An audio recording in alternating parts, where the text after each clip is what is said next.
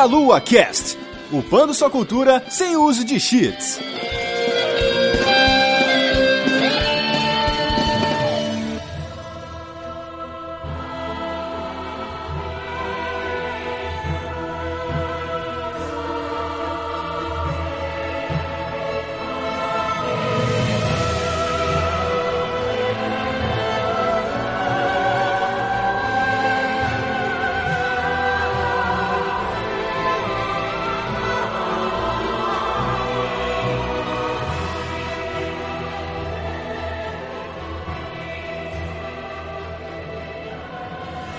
Saudações, queridos ouvintes! Está começando mais um Meia Lua Cash. Eu sou Matheus dos Santos e de volta aqui ao podcast o Manel. E aí, Matheus, beleza? Sinto-me honrado aí pela segunda vez aí participando do podcast do Dark Souls. É, rapaz, tamo junto. Já já eu posso me considerar um especialista. Eu tô aqui no podcast, posso.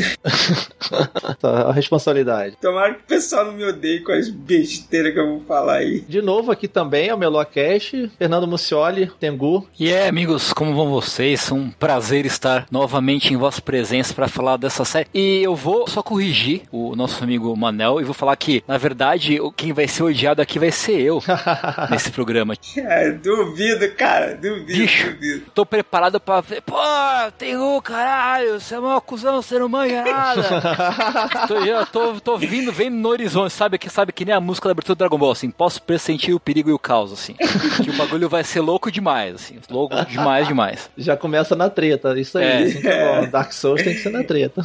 Mas é isso aí, então. Antes da gente começar, estamos aqui de volta com essa galera. A gente falou lá no cast bem antigo, cara, sobre Dark Souls. A gente falou sobre um apanhadão da série, assim, quando saiu o 3. E agora que o 3 já tem os DLC, já tá com tudo aí, vamos falar com mais calma sobre esse jogo, sobre Dark Souls 3 exclusivamente, e os DLCs, que teoricamente com a The Ringed City que saiu agora, em 2017, marca o fim de Dark Souls, como a gente conhece, pelo menos. Teoricamente, né? Sabe como é. Ah, eu espero que não, eu espero que não. Quero um Dark Souls por ano. Eu espero eu que quero sim, um Dark cara. Souls por ano. cara. Chega de Dark Souls, É, cara. eu não sei também que eu quero, não sei. É. Antes de qualquer coisa, fale um pouco sobre vocês aí. Fala aí, Manel, você primeiro, o que, que você faz nessa internet? É, cara, eu sou ilustrador, tô trabalhando agora mais com o pessoal do YouTube, faço banner, thumbnails, desenhos variados também, o pessoal me procura. Tô com o meu canal aí, graças a Deus tá vindo trabalho, faço live desenhando as pessoas de graça aí, o Matheus sabe.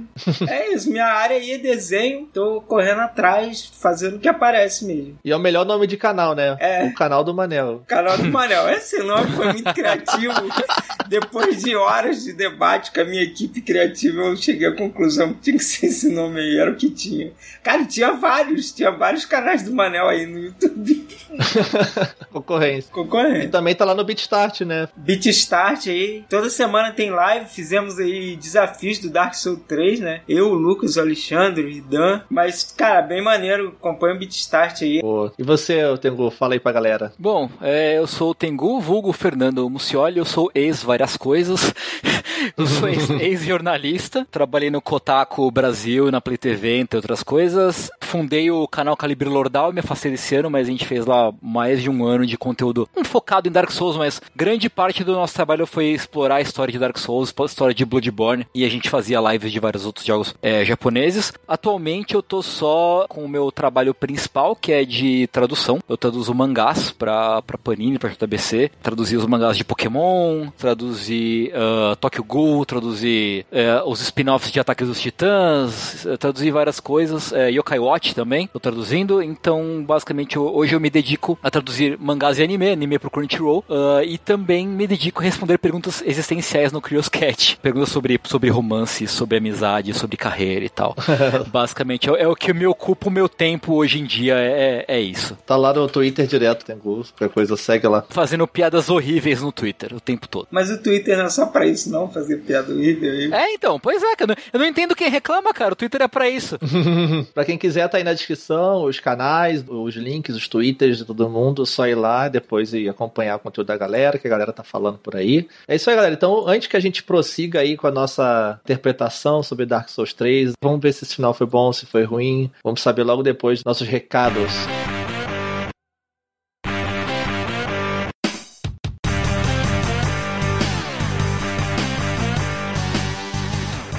Antes de seguirmos a nossa viagem rumo à caça aos Lords das Cinzas, estou aqui com a querida Van. E você morreu. Droga, acabou o cast, galera. Valeu, acabou o cast, valeu. gente. Falou. E aí, gente, como vão vocês? Espero que todos estejam bem.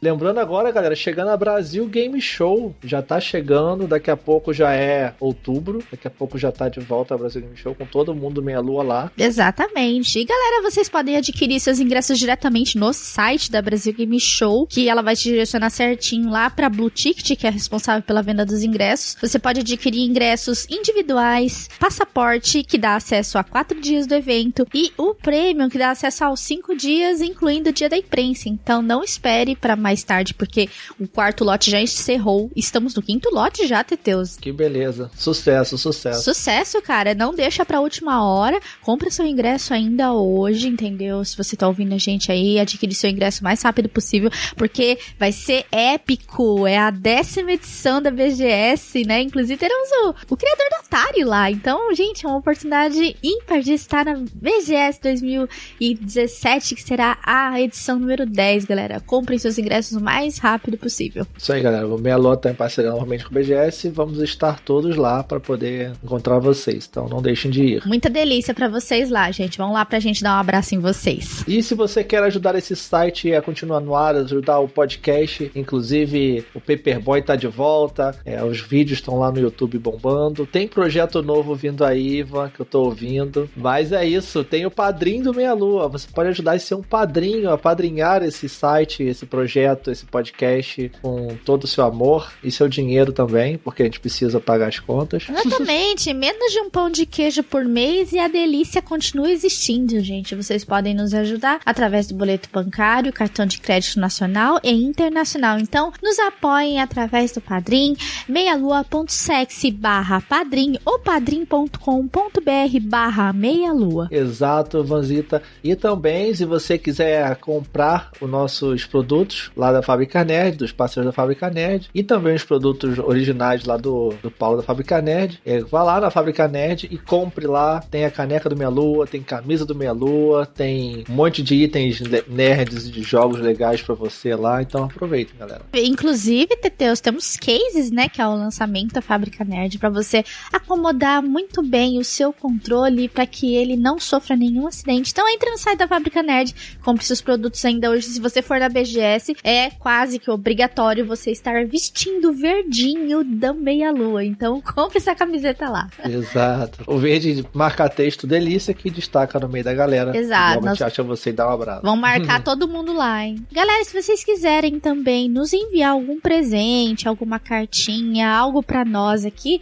você pode mandar pra gente na caixa postal. Os dados dela estarão aqui na descrição desse cast. Você pode mandar pra gente desde uma cartinha, um joguinho, algum ah, artigo nerd pra gente. E a gente vai estar fazendo vídeo, a gente vai estar é, fazendo unboxing da caixinha, né? Quando possível. Tem o Instagram, vai ter fotinha no Instagram. Aproveitem e siga lá o Instagram do Meia Lua, tá, gente? O Meia Lua F Soco lá. Exato, galera.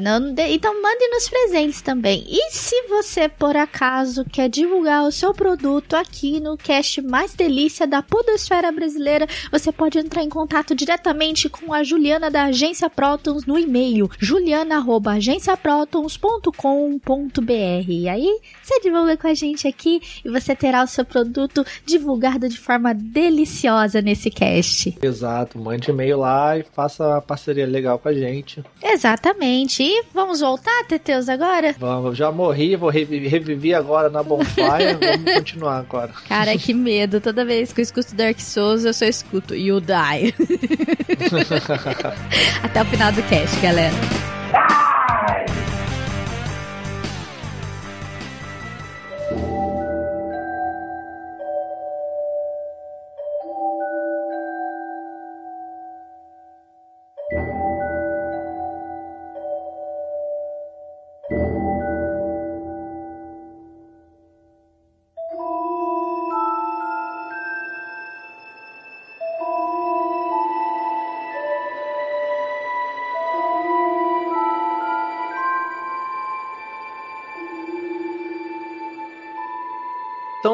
voltamos para poder falar sobre Dark Souls 3. Então, finalmente a série veio, último episódio, Hidetaka Miyazaki, o nosso Hidetaka Mitozaki ali, né? tá ali de novo na equipe de desenvolvimento fazendo o jogo. Finalmente agora com os dois DLCs que tiveram, demoraram a sair até. Finalmente agora tivemos um capítulo final na série Souls, pelo menos como a gente conhece, porque a franquia Dark Souls, o nome tá com a Bandai, então tudo é possível com isso. Pro bem e pro mal, né? O problema é esse, tudo é possível pro bem e pro mal, já que o nome não é do criador a gente pode esperar algo bom ou ruim. Pois é. Diferente do Dark Souls 2, que foi muito criticado, muita gente fala mal, muita gente gosta, mas enfim. Mas é um consenso meio que geral que o Dark Souls 2 ele é o pior né, da série Souls. E botando junto, assim, Bloodborne junto ali, com Demon Souls. Menos inspirado, assim, da série. Eu queria falar logo que eu gosto muito do Dark Souls 2, apesar de ninguém dar moral pro jogo, mas aí foi um jogo que eu joguei muito, tenho quase 900 horas lá no jogo e, pô, cara, sei lá, eu acho um jogo muito bom. É, é o pior dos Souls, mas é um jogo bom, cara. Você se diverte bastante nele, cara. Ah, acho que sim, ele, ele é um Dark Souls diferente dos outros, né? Tem muita coisa dele diferente, até como ele como você controla a movimentação. O jeito que ele é pensado é meio diferente dos outros, né? Ele, ele tá quase meio que em outra categoria, assim. Dark Souls 2, eu acho que o grande mérito dele é o próprio multiplayer, né? É uma coisa que ele uhum. fez até melhor que os outros, é que o multiplayer dele funciona muito bem. É, o Dark Souls 2 ele veio, experimentou e no final, muita coisa que a gente vê no 3 veio dele ou foi coisas que eles viram que tentaram e não deu certo também. No 3 trouxeram do 1 de volta ou mudaram. Uhum. Uma coisa que pelo menos você não pode falar que a From Software não faz é aprender com, com as lições dos jogos anteriores. Né? Dá pra ver que houve uma evolução muito clara em termos de mecânica e de sistemas do Demon Souls até o Dark Souls 3. E em termos de, de controle de mecânica, o 3 ele é meio que uma mistura de Dark Souls 1 com Bloodborne. Assim. É, é como se fosse um Dark Souls 1 um pouco mais rápido, um pouco mais, mais agressivo, de certa forma. Não com um jeito diferente do que era o 2. Eles meio que deixaram o 2 de volta e voltaram pro um com um pouquinho de Bloodborne, que era o que tinha saído ali no meio tempo. Exato, inclusive tem muito de Bloodborne mesmo no jogo, porque foi o jogo que saiu logo antes do 3, né? Foi o Dark Souls 2, depois o Bloodborne e o Dark Souls 3. E você vê muito claro essa filosofia do Bloodborne lá, tanto que o Bloodborne você não tem escudo, você só esquiva no jogo. E o 3 você vê que muitos dos boss, você lá pra frente, você só esquiva, vira aquela coisa de você esquivar dos golpes, decorar os ataques, você quase não usa escudo do 3, basicamente. Pelo menos assim, a maioria das pessoas que vejo jogar. Mas eu acho que o grande mérito do Dark Souls 3 que eles conseguiram equilibrar essa rapidez com o uso do escudo, cara. Porque eles botaram o MP, né? Toda arma tem um weapon art, então quer dizer, o cara às vezes vem na magia e você consegue se aproximar dele, porque é rápido, como a rolada é rápida, a movimentação é rápida, você consegue chegar perto do mago. Aí no 3 eles eh, magia quebrada para baixo, né? É uma bosta magia no 3. Tipo, é uma merda, é muito, muito ruim. É você pega, bem... tipo, até em Bloodborne era menos lixo, que o Bloodborne quase não tem magia. não, não, Bloodborne você tá Não, que aí, cara, a, a, run que eu mais me diverti no Bloodborne, que eu achei mais legal, foi a run que era de Blue Tend e Arcane, que era tipo, é, tiro e magia. Foi minha run que eu mais me diverti, assim. Tiro, porrada e magia.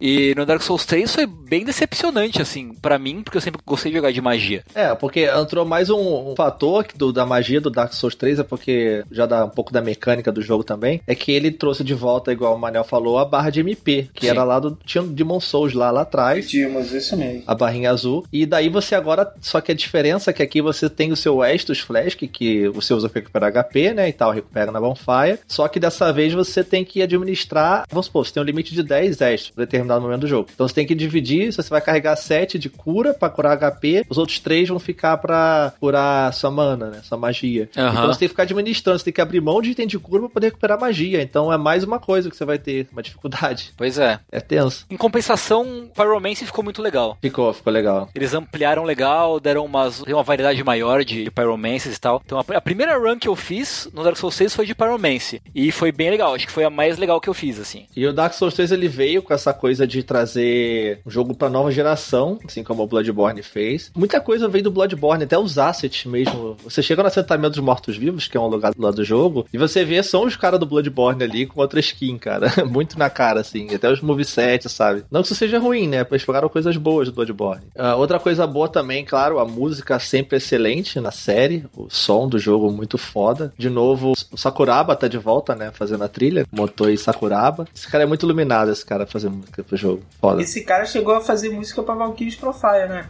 Sim. O cara é um monstro. É bom que, tipo, toda a inspiração que ele não usa para fazer trilha sonora de Tales of, ele bota no Dark Souls, é. pelo menos, assim. que ele também faz as trilhas de Tales of, tradicionalmente é ele com outras pessoas. As de Tales, dos últimos Tales, pelo menos, não do último, que é muito boa, mas os últimos você vê que o cara tá meio que cansado querendo fazer. Não, não quero mais fazer isso, mas beleza, vamos fazer, é isso aí.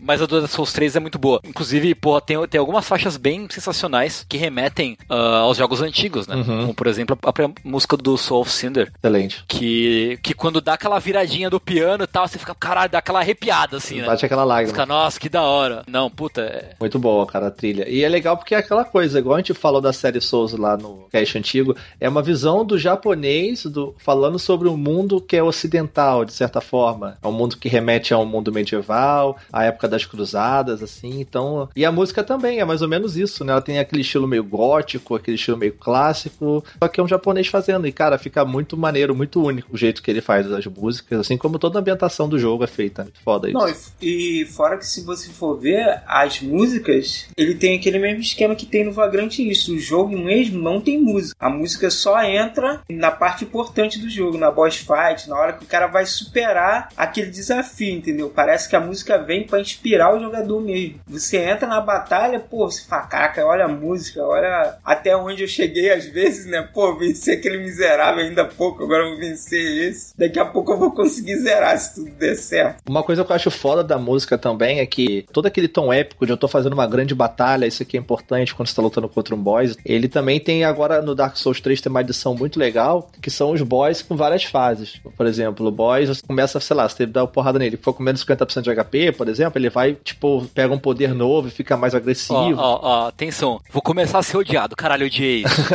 Achei muito chato.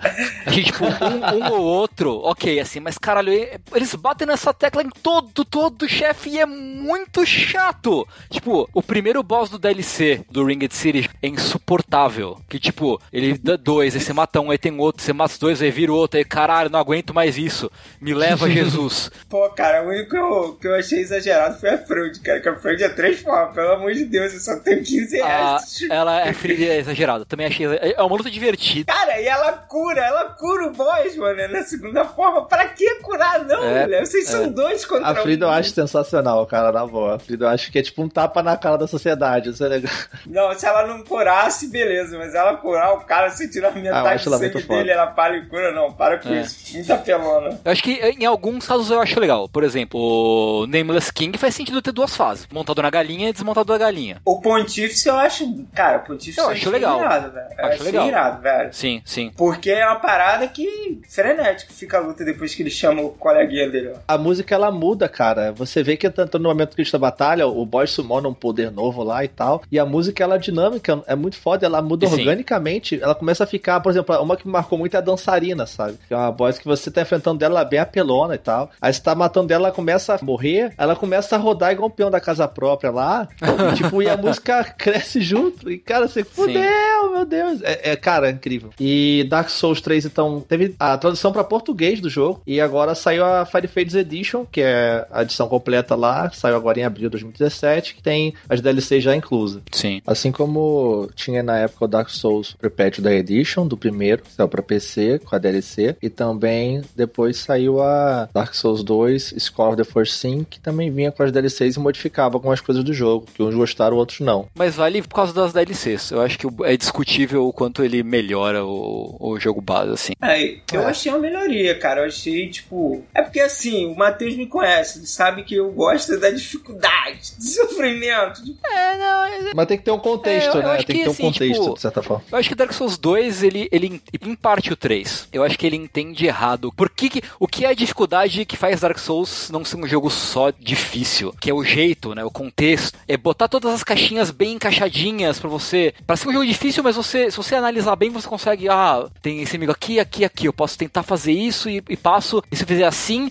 nenhum deles vai me ver, nenhum deles vai me alcançar. Ou se não, se eu pegar eles nessa ordem aqui, aqui, eu consigo matar todo mundo. Ou eu, sabe, você. Ele te dá elementos pra você analisar ele e passar a dificuldade. Isso é uma coisa que você, você cresce como jogador porque você entende o jogo, você fica mais esperto que o jogo, de certa forma. E eu acho que pro- o principal problema do 2, e o 3 tem um pouco disso, não, não é tanto quanto o 2. O 3 tem isso em algumas partes. Que é uma coisa jogada, assim. É tipo, é um inimigo muito resistente, num, de um jeito meio só largado ali no meio do caminho. É, como, por exemplo, vou dar outro exemplo, que é o começo do, do DLC, do, do Ringed City, que é, é até o do primeiro. O começo dos dois DLCs é terrível. Tanto a parte de neve do, do, do Ashes of Arendelle, Os lobos, né? é, dos lobos é terrível, é tipo é um lixo aquilo, é muito ruim. Que tipo, é um campo aberto com árvore e lobo te, te atacando por todos os lados. Tipo, Não, é a árvore que taca bolinhas de fogo, é, tipo, cara, isso não é.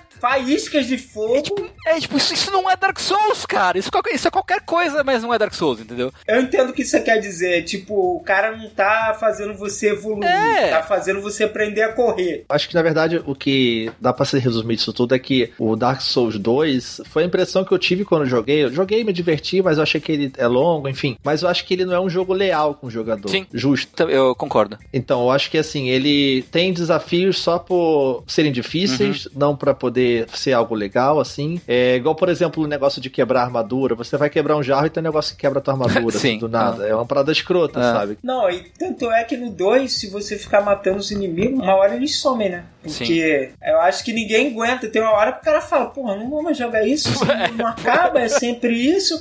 Sempre tem 40 mil pessoas na minha É. frente, eu tenho que só matar o boss, eu perco seis extras que eu perco matando esses bichinhos do mato aqui. Exato. No 3 eu acho que eles melhoraram, é. Tem muito mais contexto, acho que tem inimigos muito mais bem trabalhados, eu acho. Uhum. Mas ainda tem um pouco disso, né? Enfim, igual na DLC a gente vê muito claro, ali nos anjos, principalmente. É. Por mais que estavam, acho que, tentando coisas diferentes também. Mas pelo menos eu sinto que no 3 ele é muito mais leal com o jogador, principalmente nos bosses. Sim, sim. No 3 você tem aquela esquiva, putz. O cara, sei lá, mano, é um malabarista de circo, tá ligado? Esquiva você é muito pró. Porque no 3 ele adiciona esse elemento da esquiva nos boss, principalmente tem que usar a esquiva pra poder passar dos boss, que cria aquela coisa da coreografia da dança do boss ali, né? A gente até comentou no outro cast que você tem que fazer uma dança e quando você erra o passo, o inimigo vai pisar no teu pé e você vai tomar dano, entendeu?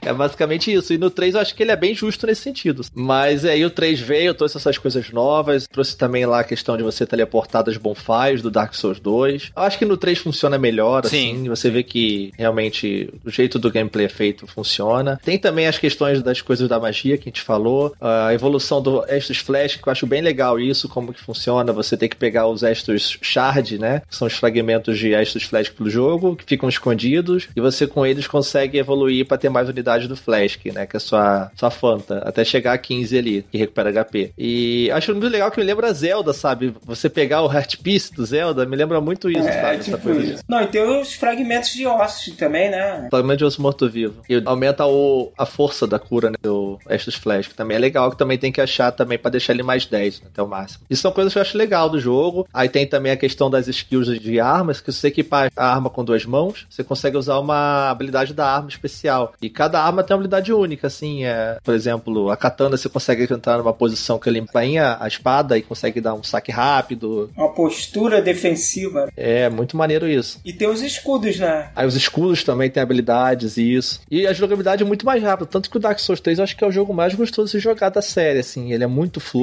tudo funciona muito bem, os comandos respondem muito bem, as animações são muito legais. Uhum. É, a resposta dos inimigos ao seu dano, tipo, sangrando, É. cambaleando, acho que funciona tudo muito bem nesse sentido. É, o, o meu preferido é o Bloodborne, mas eu concordo com isso. sim, é bem- ele é bem gostoso de jogar. Bem, bem gostoso. Mesmo por influência do Bloodborne também. né? E ele conseguiu equilibrar, né? A parada de usar o escudo, usar a arma com duas mãos. Cara, no Dark Souls 1, cara, é muito difícil você jogar sem escudo, cara. Tem boss É, muito difícil. que é semi quase possível, cara. Mesmo com aquela rolada ninja lá, né? Que os caras deram uma colher de chá com aquele anel do ninja lá no 1. Mesmo com aquilo ali, cara. Putz, o boss te dá uma lambada, meu irmão. Já era, desmonta tudo.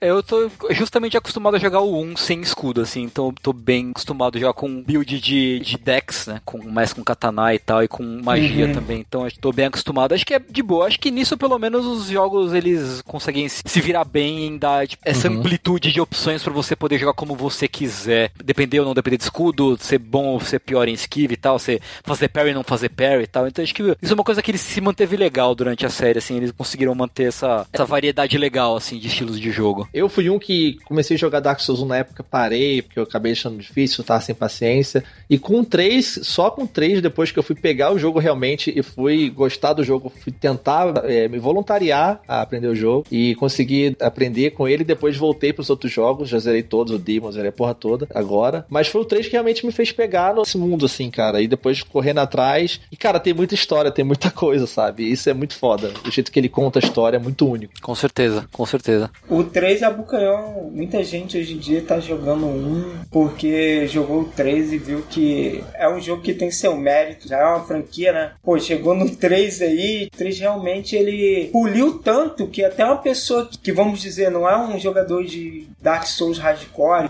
que já gosta daquilo ali, ele acaba pegando o jogo e gostando, porque ele pode invocar outras pessoas, o multiplayer do 3 funciona direito, então quer dizer, você chega lá, você pode invocar alguém para te ajudar no boss, você pode ajudar um amigo, né, que às vezes, ah, eu comprei, você comprou, vamos fazer uma run juntos, eu te ajudo no boss, você me ajuda no outro. Então isso aí, cara, tá trazendo muita gente que é fã, e eu acho que também a gente tem que lembrar dos Soul-like, né, que tem saído muito jogo nesse estilo e que tem chamado a atenção. Fez escola. Tem o Nioh também agora. É, Né? o Nioh agora que é um mainstream aí, saiu pro Play 4. A pessoa às vezes nunca jogou Dark Souls, mas viu o Nioh, gosta da temática samurai, tá com saudade do Onimusha, né? Que todo mundo deve estar.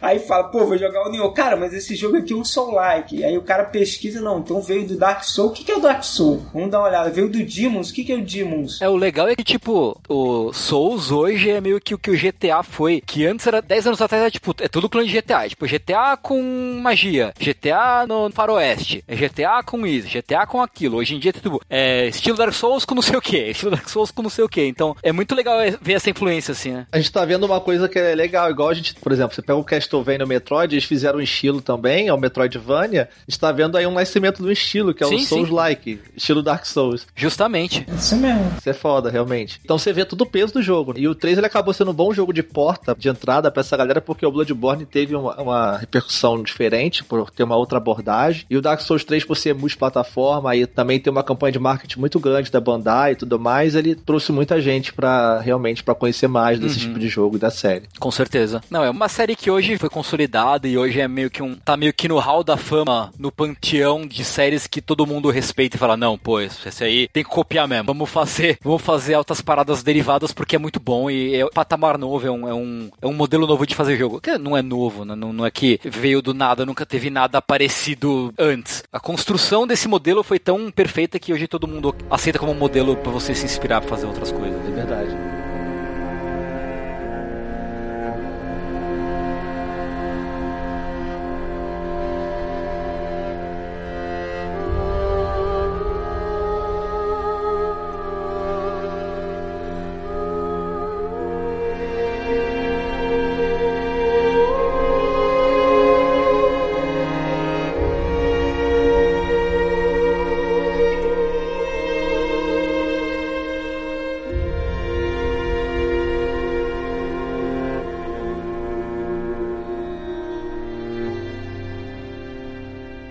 Então a gente agora falou bastante sobre a jogabilidade, sobre o que ele inovou, Dark Souls. Vamos agora falar da parte. É quase uma heresia falar isso, mas muita gente não conhece a história de Dark Souls. É, acha que é só um joguinho difícil, só um joguinho que você vai jogar ali, se estressar. É. E, enfim, e o jogo não é isso, gente. O jogo é muito mais que isso. Dark Souls 3, então, como é que é a história desse jogo? Esse jogo tem história? Tem, tem história, né?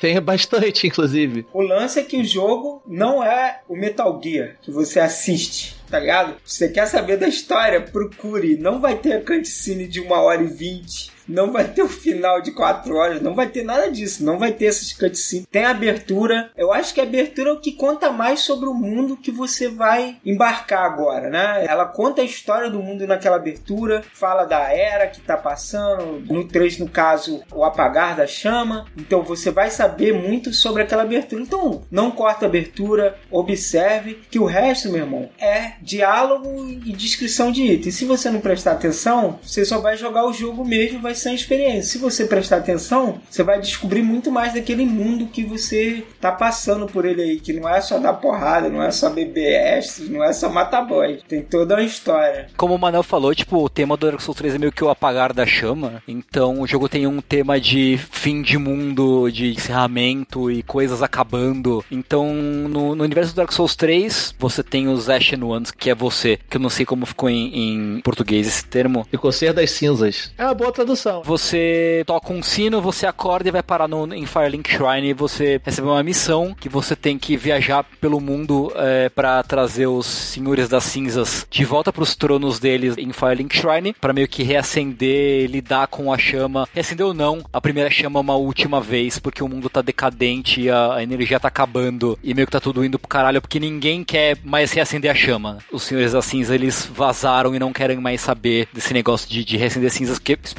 um, um deles, né? Que é um dos subplots Exato. do jogo, que é da família real de Lothric, que é o reino, assim como Lordran no primeiro Dark Souls e, e Drangleic no segundo. terceiro Dark Souls tem Lothric, que é o reino principal, que na verdade Lothric ele é uma convergência interdimensional de vários outros reinos e universos e, e linhas do tempo. É só pra gente dar um, um background geral, porque é um ciclo, né? Uhum. Antes de tudo tinha uma era de escuridão, e essa era de escuridão existiam dragões e umas árvores lendárias lá, umas árvores antigas. E aí foi, surgiu a chama, e da chama vieram os lords, que foram os primeiros deuses, praticamente. E que aí vem o Gwyn, que é o do Dark Souls 1, que é tipo o rei, o deus dos deuses. Zeus, Zeus. É o Zeus, ele é né? É Zeus, de certa é forma, é pela analogia ali. Junto com ele vieram outros lords também, mas o Gwyn que importa agora. O mundo viveu em paz, prosperou, eles conseguiram derrotar os dragões e tal, venceram a guerra dos dragões, e o mundo ficou na paz até que a chama começou a apagar de novo. E o Gwyn, com medo da merda que tava dando, de que começaram a nascer os undead, as pessoas que não conseguiam morrer, foram amaldiçoadas e ficavam vazias quando elas morriam muitas vezes e ficavam com a marca da maldição e passavam a ficar malucas, perder a sanidade e começavam a atacar as pessoas, criavam um caos, um problema social do caramba. E com isso, ele foi tentou ele mesmo reacender a chama. E nisso aí, ele tentou acender a chama, deu uma merda do caramba e os cavaleiros dele ficaram corrompidos. E com isso, ele fez o primeiro pecado, que é o tal do School of the First Sin lá, que é o First Sin que é citado no Dark Souls 2. É, seria esse primeiro pecado. O lance é que o ciclo correto seria a chama acender e apagar. Aí fechou o ciclo, morreu. Aí ele foi lá, não, na hora da chama apagar, ele foi, não, o ciclo vai resetar, ele não vai terminar. Tchum, aí ele acendeu de novo. E aí o que, que aconteceu? Isso aí gerou um problema no mundo, porque o ciclo não se fechava e toda hora a chama se apagava e o mundo começava a decair de novo e tinha que ir alguém para acender. Aí no caso no Dark Souls 3, isso aí já aconteceu várias eras, várias pessoas foram lá, Exato. ou por herança ou por poder, tipo, um cara chegou e durante uma era ele tornou o maior cara lá e tal. Ele era um, ser super poderoso. Ele falava assim: ó, a chama tá apagando, eu sou o bonzão, então eu vou lá, vou acender. Aí ele acendia, virava o Lorde da Cinza lá, ou falhava e dava um problema e tal. No jogo, tinha um cara que ele já tava escolhido para acender, entendeu? Já tinha quatro pessoas assim, que tinham acendido, tinha um outro cara que o dever dele era acender. Ele falou: cara, lavo minhas mãos, deixa essa parada apagar aí e. Vamos ver o que acontece. Vamos ver o que, que acontece, né? Pô, vou jogar na mesa aí. Por que, que eu vou acender isso aí? Não, quero ver o que, que acontece. Vamos ver. Aí você, né, como o inaceso lá, você vai e aí você recebe a missão. Não, cara, olha só.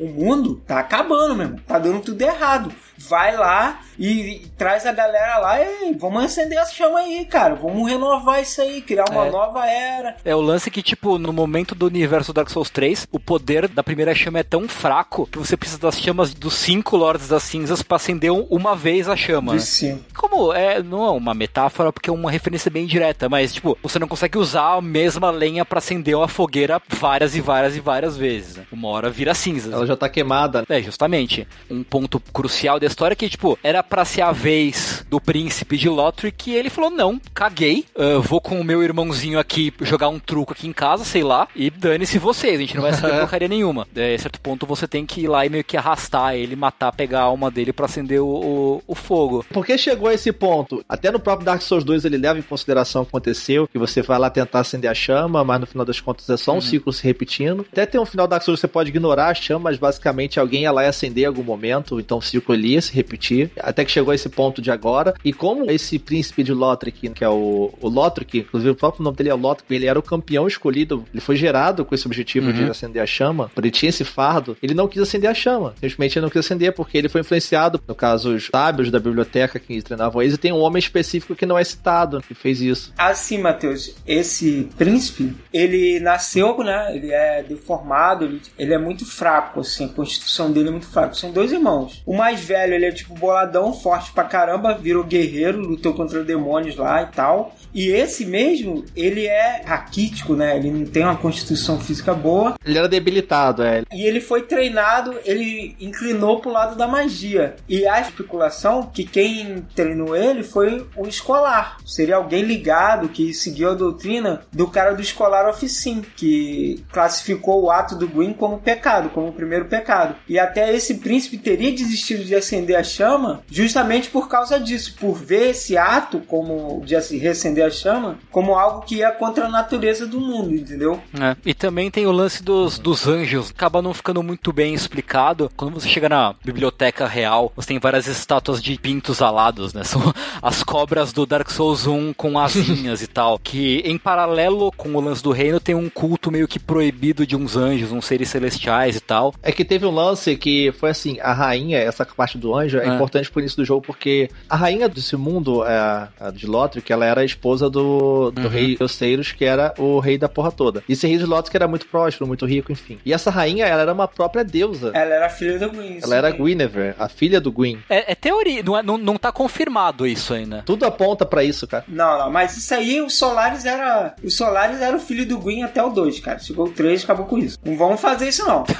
Especula-se há boatos de que ela é Guinevere. Não, mas fica, não, tudo, fica muito, tudo claro. Fica tudo muito claro, cara. A menina. Que não é alguém muito lá, ligado a ela, da linhagem é a filha dela. mais nova do, do Gwyn. Aquilo ali é fato, foi dito. Agora que a mulher do Osseiro é a Guinevere, não tem nenhum lugar que. Cadê a certidão de casamento? Mas é, mas é quase que isso. Lá? Mas enfim. é, bom, tem, tem rumores de que ela é a, a, Uma interpretação é que ela é a, a Guinevere, que é uma das filhas do Gwyn. A Amazing Chesterhead lá, aquela é. do, do, Dark Souls 1. A Amazing Chesterhead. Isso. Acontece que ela, além de ter o Lorian, né, que é o campeão lá, que derrotou o príncipe demônio, que a espada dele é por causa disso pegada a fogo, e o irmão, o mais novo, que é o Lothar, que a gente falou, que foi o que devia ter sido a chama não acendeu, tem as filhas também. E uma dessas filhas seria a Gertrude, que é uma que você encontra numa gaiola lá na biblioteca do castelo, onde ficavam os sábios, que é um dos quatro pilares do reino. E, teoricamente são três, mas são quatro, que tem um quarto secreto. E essa mulher, ela sonhou, essa menina sonhou com um anjo, e ela acordou depois ficou cega muda. E com isso ela escreveu sobre o sonho dela, sobre esses anjos, e aquilo acabou virando uma religião, que foi a religião do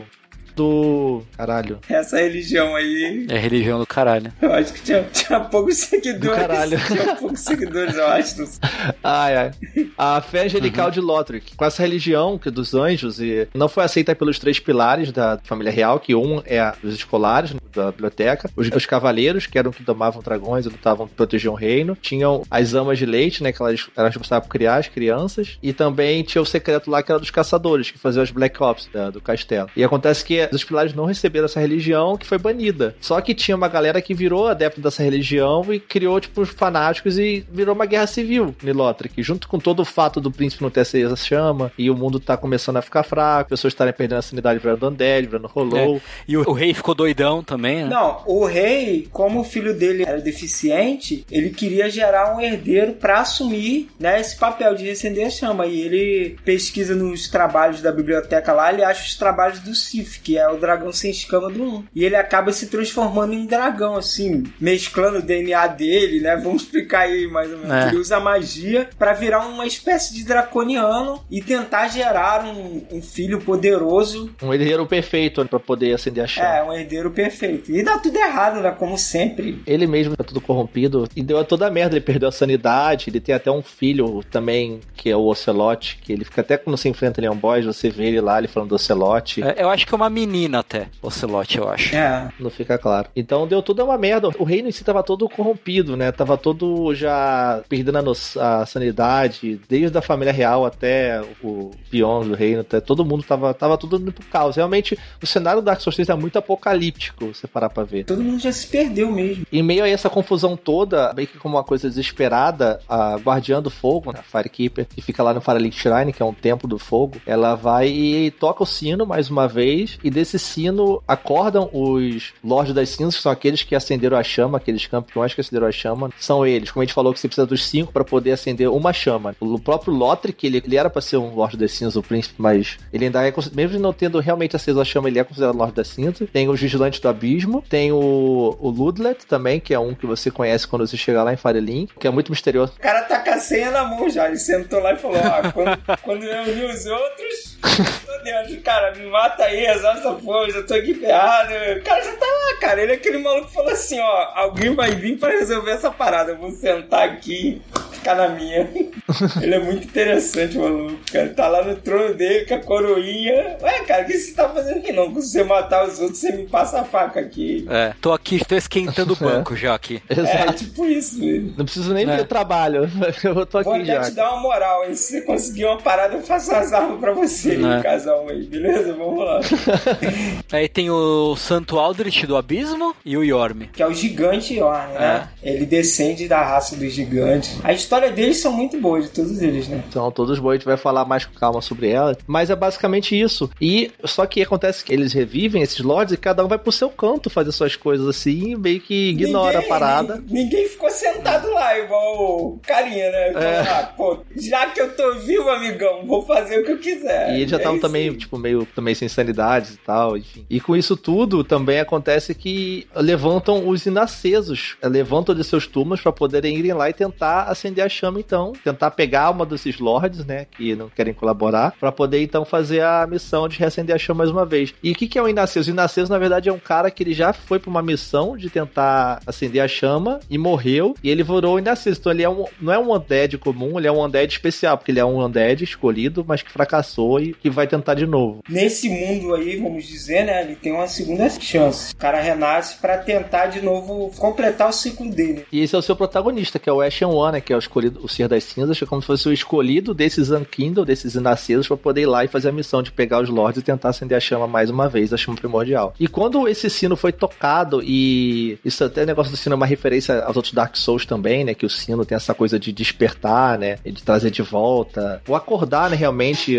acho, alguma coisa, é muito legal também essa metáfora em Dark Souls. E no Dark Souls 3, quando isso foi feito e esses Lords acordaram, o mundo se convergiu, como o Tengu falou, e, e ficou todo misturado, que Lothric, Faron e a capital profanada, por exemplo, que eram de eras e lugares diferentes, acabaram se convergindo e virando tudo próximo num lugar só. Virou meio que tudo uma conversão desse mundo apocalíptico e do final de uma era, e você tá em meio a isso tudo tentando resolver o problema. Eles convergiram não só fisicamente, né? Mas o tempo, o tempo que, em que ocorreu as coisas também, ele começa a se misturar. Você vê que tem muita coisa que parece que foi há muito tempo e outra coisa parece que foi recente. Uhum. E até a parte do Rei Sem Nome lá, você vê que a armadura do Oyster tá lá, só que o Rei Sem Nome já tá perdido há muito tempo. Então quer dizer, o Oyster já era nem para existir e tal, a armadura dele teria se perdido, mas não, tá lá. Então as coisas começam a convergir de várias formas, não só fisicamente. Tempo e espaço é muito O relativo. tempo e o espaço eles se unem ali e pra você ver, né? Você chega no Firelink Shrine e você só vai pra muralha através da Bonfire. Eu acho que a Bonfire seria tipo um ponto de convergência das coisas. É por isso que você teleporta. Eu teorizo que seria isso. A Bonfire ela seria um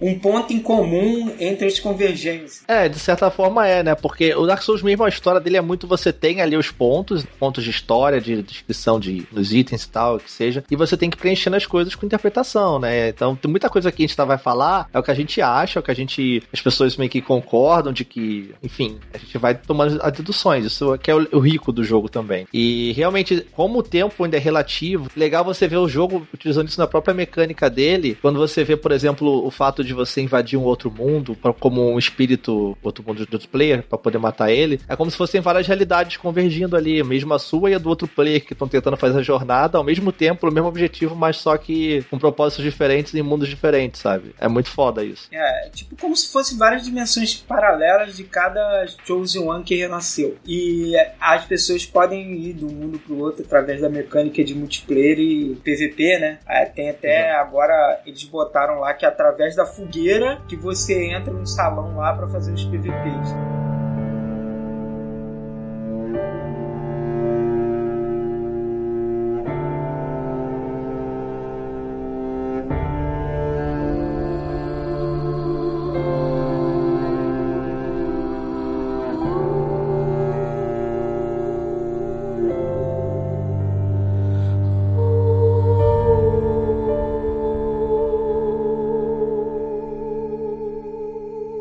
Passando essa parte do cemitério das cinzas, onde você acorda, você encontra ali o primeiro boss do jogo, que é como se fosse meio que o tutorial, que é o Index Gundir, né? Que ele é um juiz, na verdade. Você tira a espada dele, a espada serpentina, que é a espada de uma bonfire. E esse juiz é legal porque ele, na verdade, esse Gundir, ele tá ali pra provar se o seu personagem é, é realmente aquele que deve passar lá e ir até o Firelink, ser digno de usar a espada pra ir pra Lothric e fazer a missão. É, e é legal porque o outro, né, o campeão, o champion Gundir é o cara que chegou atrasado pra festa. Tipo, ele, ele chegou, tipo, e aí galera, trouxe, cheguei com os refri. E aí, tipo, não tinha ninguém, assim. E ele só ficou por lá, porque sim, porque não tinha mais. Eu li que seria aquela realidade sim. que ele aparece, seria um lugar onde a escuridão já sim, aconteceu. Sim, sim. Ninguém se provou digno, e é até por isso que ele tem aquele lance do. Cara, eu só tenho a referência ao Ouroboros do Resident 5, que ele é tipo aquele bicho do Ouroboros preto, assim. É, mas parece mesmo a corrupção, né? Tipo uma é, a corrupção. Até que aquele Gundir lá, quando ele fica bolado na outra forma, ele não tem essa corrupção. Não, não Porque tem. essa corrupção seria da, da chama enfraquecendo, entendeu? E uhum. ele não tem isso. Ele já tá, tipo, full escuridão, acabou. Ele não é só corrompido ou qualquer coisa. Por isso que ele é, tipo, mega bolado. E até a velhinha que você encontra lá na Firelink, né? Tem até o set do Artorias lá, que é mais uma referência à escuridão, mais uma referência ao abismo. Uhum, o abismo, assim. exato a velhinha te reconhece, como se você já tivesse falado com ela antes, e aquilo ali seria tipo o fim dos tempos, sei lá. É, ela fala que o sino nem tocou ainda. Tipo, meu, o que você tá fazendo aqui? A gente nem tocou o sino, tá ligado? Volta pra cama, assim. É uma outra realidade, é. É, tipo, como se não, não tivesse tido é. showzinho. A parada já engolou faz tempo, tá ligado? Você vai, passa pelo guardião, chega até o santuário, né, de Firelink Shrine lá. Você encontra lá a Firekeeper, e ela é a guardiã do fogo, e ela é uma pessoa que abdicou da própria visão também para poder ter o posto que ela tem, né? Que é com a guardiã da chama. Inclusive, é, isso é legal que, assim como a gente falou lá a questão da Gertrude, que ela perdeu a visão também quando ela sonhou com o anjo. A visão aqui, você não ter a visão é uma coisa muito forte na, né, no Dark Souls. É uma coisa que dá poder à pessoa, né? É muito legal também como isso funciona na série. Mas esse fato dela tirar os olhos é uma parada tipo imposta pela religião que vem guardando fogo para ela não poder julgar ninguém. Ela só uhum. faz o dever dela, que é falar, cara, vai lá, faz isso, que é pra reacender a chama. É, pois é, não, porque você até acha os olhos dela no, nessa outra realidade aí. É, e aí, então... quando você. Ela fala, ah, esses são meus olhos, pô, tipo assim, se você quiser, você pode me dar, mas falaram que é bom eu não ver, porque eu posso não gostar do que eu vou ver, e aí sei lá o que vai acontecer. Isso vai influenciar, né? É, e aí até quando se você dá os olhos para ela, ela te dá a opção de você chamar ela no fim do jogo e meio que você rouba o fogo para você, assim, basicamente. Ela te ajuda lá no furto do, do fogo. Ferra tudo, basicamente. Ferra tudo entre aspas, né? Tá tudo ferrado mesmo. É, ela é. tava certa, realmente mudou, né? A perspectiva, Sim. realmente. É maneiro isso. Enfim, e você lá encontra também o ferreiro, tá lá pra te ajudar, né? Junto dos outros NPCs, ali acaba virando sua casa, né? Que é o André, né? Que é o André do 1 lá, o ferreiro clássico. E é engraçado porque isso é uma coisa, o André, o Andrezão de Firelink Shrine do 3 é, é uma, é uma das coisas que me incomodou um pouco, porque ele é uma. acaba sendo uma referência um pouco gratuita demais. Assim, incomoda e não incomoda ao mesmo tempo. Eu acho que em termos de referências, Dark Souls 3 ele tem algumas coisas muito legais, muito de bom gosto, muito, muito sutis, uhum. muito bacanas, e umas coisas que são muito goela abaixo, assim. O André, para mim, fica meio que no meio termo entre uma coisa e outra, assim. Eu gosto e não gosto do, do André. Mas é legal porque eles tentaram, re, tentaram refazer no, no Infalink Shrine, trazer um pouco de volta a sensação do Nexus, né, do Demon Souls, que é bem, bem parecido. É como se fosse uma cidade dentro do, do mundo uhum. do Demon Souls e tal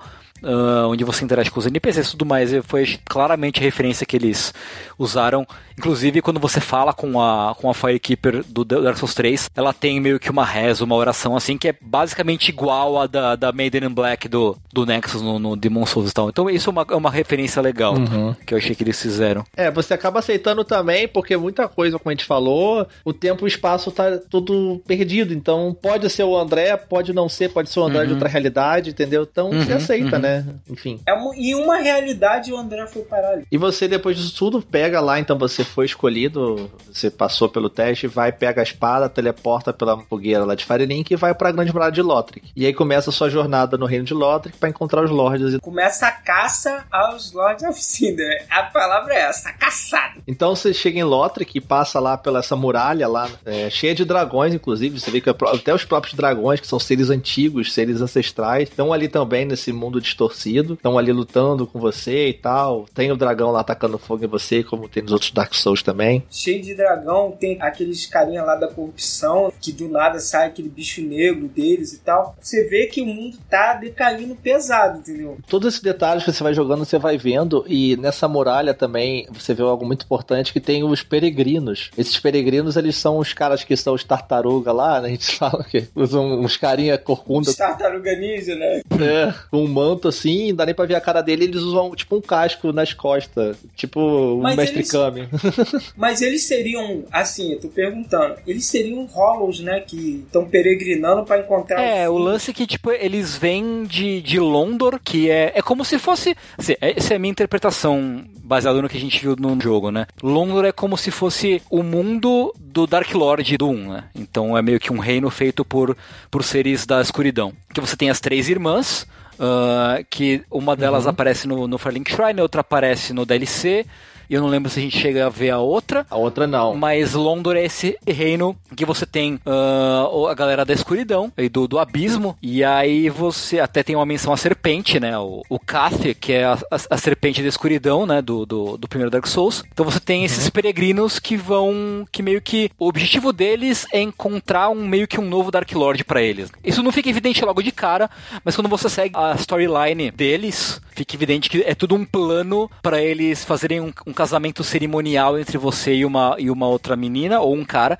se você jogar com uma, com uma mulher, para você eles meio que criarem um novo monarca para manter o legado da, do abismo, né? Que é uma da, dos plots paralelos do, do jogo. Eu acho que é o plot mais interessante, assim, que tem do jogo, a questline esse inclusive. É, Londo, é, até se especula que Londo, ela veio da... seria de New uhum. Londo Ruins, lá do, uhum. do Dark Souls 1. É, Londo se, se, especula que seja a cidade que se criou em cima uhum. de lá, dessa cidade, entendeu? Tanto que essa cidade cidade, ela tem o lance dos Four Kings e tudo mais, que eles estavam tudo envolvidos com a uhum, questão do uhum. abismo também. Então, daí veio essa cidade nova, é uma New New London Ruins ali, no caso. É, mais ou menos isso. É new, new, yeah. De London, então, as pessoas tinham esses rolos que sonhavam com essa idade das trevas, realmente, que seria o caminho natural das coisas, é, se não fosse pelo pecado lá do, do Wind, reacender a chama, né? E essas irmãs, né, que são a Yuria, que é aquela que uhum. vai pra Firelink, a Liliane, que é uma que não é citada. E a Frida, é. E a outra é a Frida, que é a lá de. Uhum. Lá desta Verandel, que é a mais que velha. foi parar na pintura, né? Isso. Elas fundaram a Sable Church, que é uma igreja que cultua justamente essa coisa da, do Hollow e da, de que a forma do Hollow é a forma mais pura da uhum. humanidade, do ser humano. E ela acha que o ser humano tem que se vergonhar disso, tem que aceitar o fato de ser um Hollow como motivo de vida para ele e tem que ter um Hollow no poder, entendeu? Basicamente isso. E daí que esses peregrinos, eles, adeptos dessa religião, eles vão até Lothric, que é onde tá o herdeiro da chama, para tentar ir até lá e eles estão meio que indo na direção do castelo castelo, de certa forma, para tentar resolver essa questão e achar um campeão, né? Pra poder ser o, uhum. o Lorde deles. Tanto que o final em que você segue a storyline deles, você apaga o fogo e foda-se todo mundo. E, tipo, você vira o soberano de, de Londor dos Hollows e tal, o rei dos Hollows. Que é muito foda. Que é o final mais irado. Ele é bem irado, cara. É, é bem irado. Irado, não sei se é certo, se é legal, se deu tudo certo, mas é o mais. É, é meio que Dark Souls meio que não tem certo, né, cara? Tipo, é tudo uma merda, assim. Tem, tem.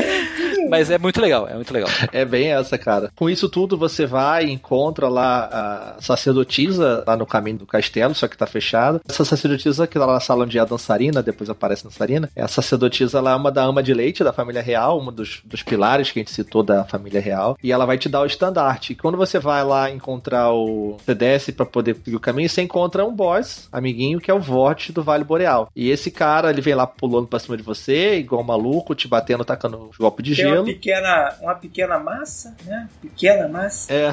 e tu mata ele, vence ele depois. Tá? Você mostra o estandarte, vem aquelas criaturinhas lá do. que aparece de Dark Souls 1, daqueles demônios em que voam. Uma e te levam. né? Nessa parte legal é quando você olha lá de cima do, do boss lá do Vort, você vê todo mundo, assim, aquela coisa de Dark Souls 1, que era um mundo todo conectado e tal, que conseguia ver os lugares e você andava por lá. Ali você vê realmente, você vê todo o assentamento, você vê toda a floresta, você vê o castelo ao fundo, você vê o Iritil perto das uhum. montanhas, é muito foda isso, você vê o mundo conectado ali, todinho. É. Um detalhe assim que eu fui pegar Não. bem depois. Uhum. Puta, isso é bem legal. Apesar de que, é, uma das minhas reclamações com Dark Souls 3, que é o que me faz jogar menos o jogo do que eu joguei o 1, por exemplo, é que ele é muito mais em linha reta, né, do que o, do que o 1 e tal.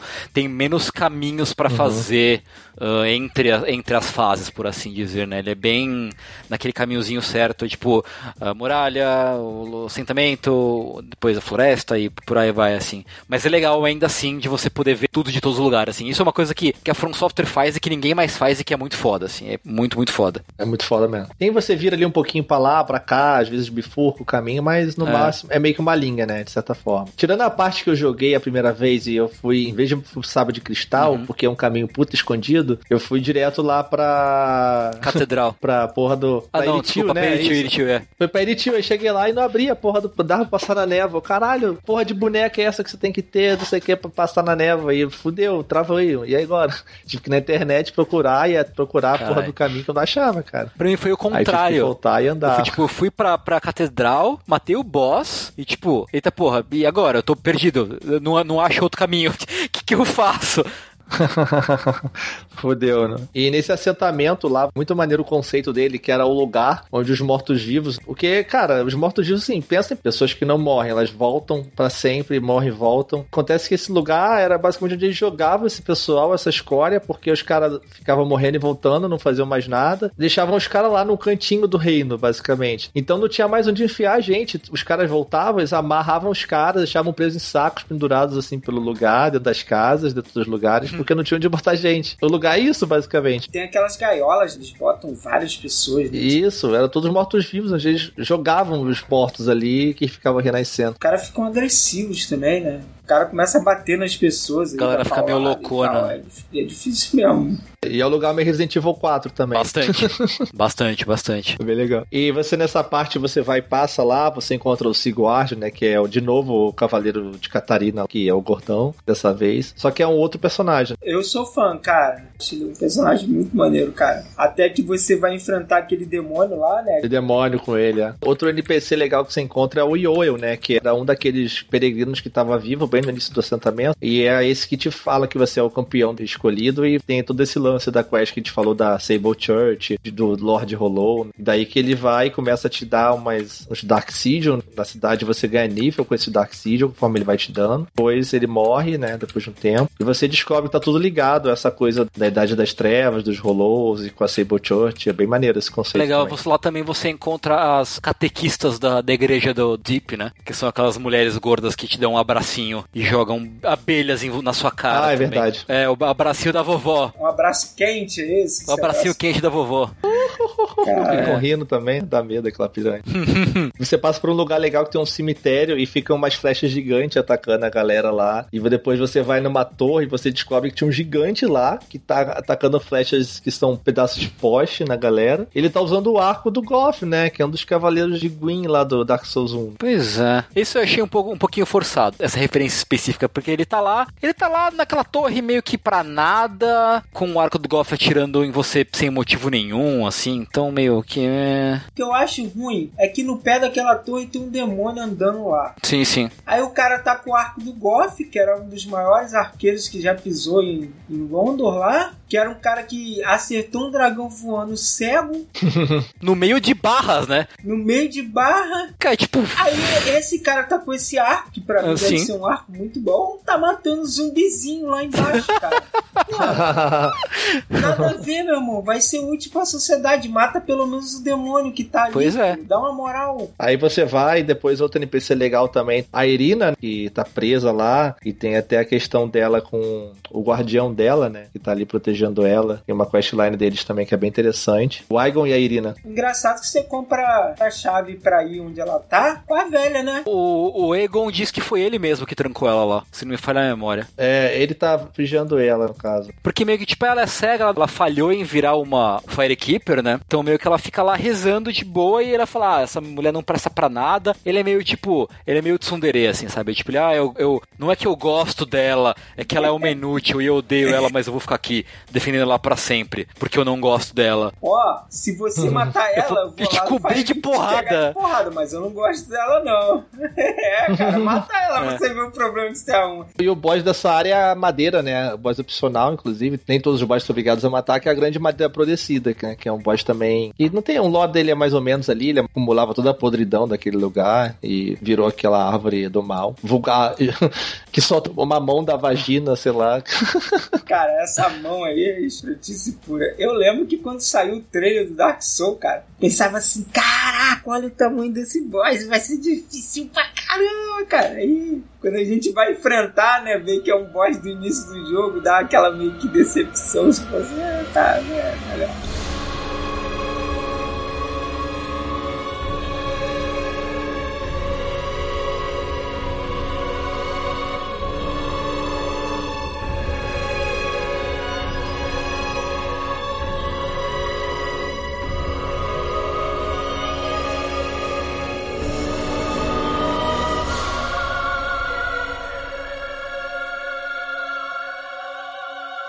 Seguindo o caminho, né, você encontra um cavaleiro expedicionário, que é um daqueles cavaleiros de gelo. Mais pra frente você descobre que esses cavaleiros de gelo, eles aparecem em lugares dos jogos específicos, assim, e eles são cavaleiros de cavaleiros do Pontífice. E eles estão ali vigiando lugares chaves do reino, né, para poder impedir que as pessoas atrapalhem os planos dele. Tanto que o próprio Vordt era um cavaleiro dele, que carregava inclusive o próprio olho esquerdo dele, que tem o anel do olho esquerdo do Pontífice, e esse que dava poderes maiores a ele. E ele tinha esses cavaleiros que faziam, que respondiam a ele diretamente né? Assim como a dançarina também é uma dessas que a gente vai ver lá pra frente que carrega o outro anel do outro olho do Pontífice. É, na verdade, um olho, cada anel de olho do Pontífice tá com um daqueles bichos pretos bizarros, que tá um dentro da igreja e outro tá perto da porta da Catedral de Anorlondo, logo antes do, do, do próprio Aldrich. Aquela aranha. Isso, isso, isso. É uma aranha peluda gigante. E você chega até a estrada dos sacrifícios, que você encontra um NPC logo na entrada, que é o Rockwood. É maneira porque tem todo o lore do ecossistema ali de como funciona, né, a região. E esse a estrada de sacrifício era pra onde eram levados os mortos, as pessoas para poderem ir pra Catedral das Profundezas. Porque depois de um tempo, o Aldrich era um santo, né? Foi um escolhido da igreja lá da Catedral das Profundezas para se tornar um santo, representar a legião. Tanto que depois ele foi um campeão eleito para poder acender a chama, né? Em nome da igreja. Então virou um lord que você tem que matar. O que eu vi tem uma teoria que o Eldritch foi para Lothric com esse intuito de se tornar um campeão, de ajudar as pessoas e tal. Só que ele acabou sendo corrompido pela escuridão e ele passou a devorar as pessoas e isso começou a dar poderes a ele. É, ele ficou meio louco, né? Ele, é porque a própria profundeza, o lugar lá onde é a capital, né, a igreja, ela era um lugar meio amaldiçoado, né?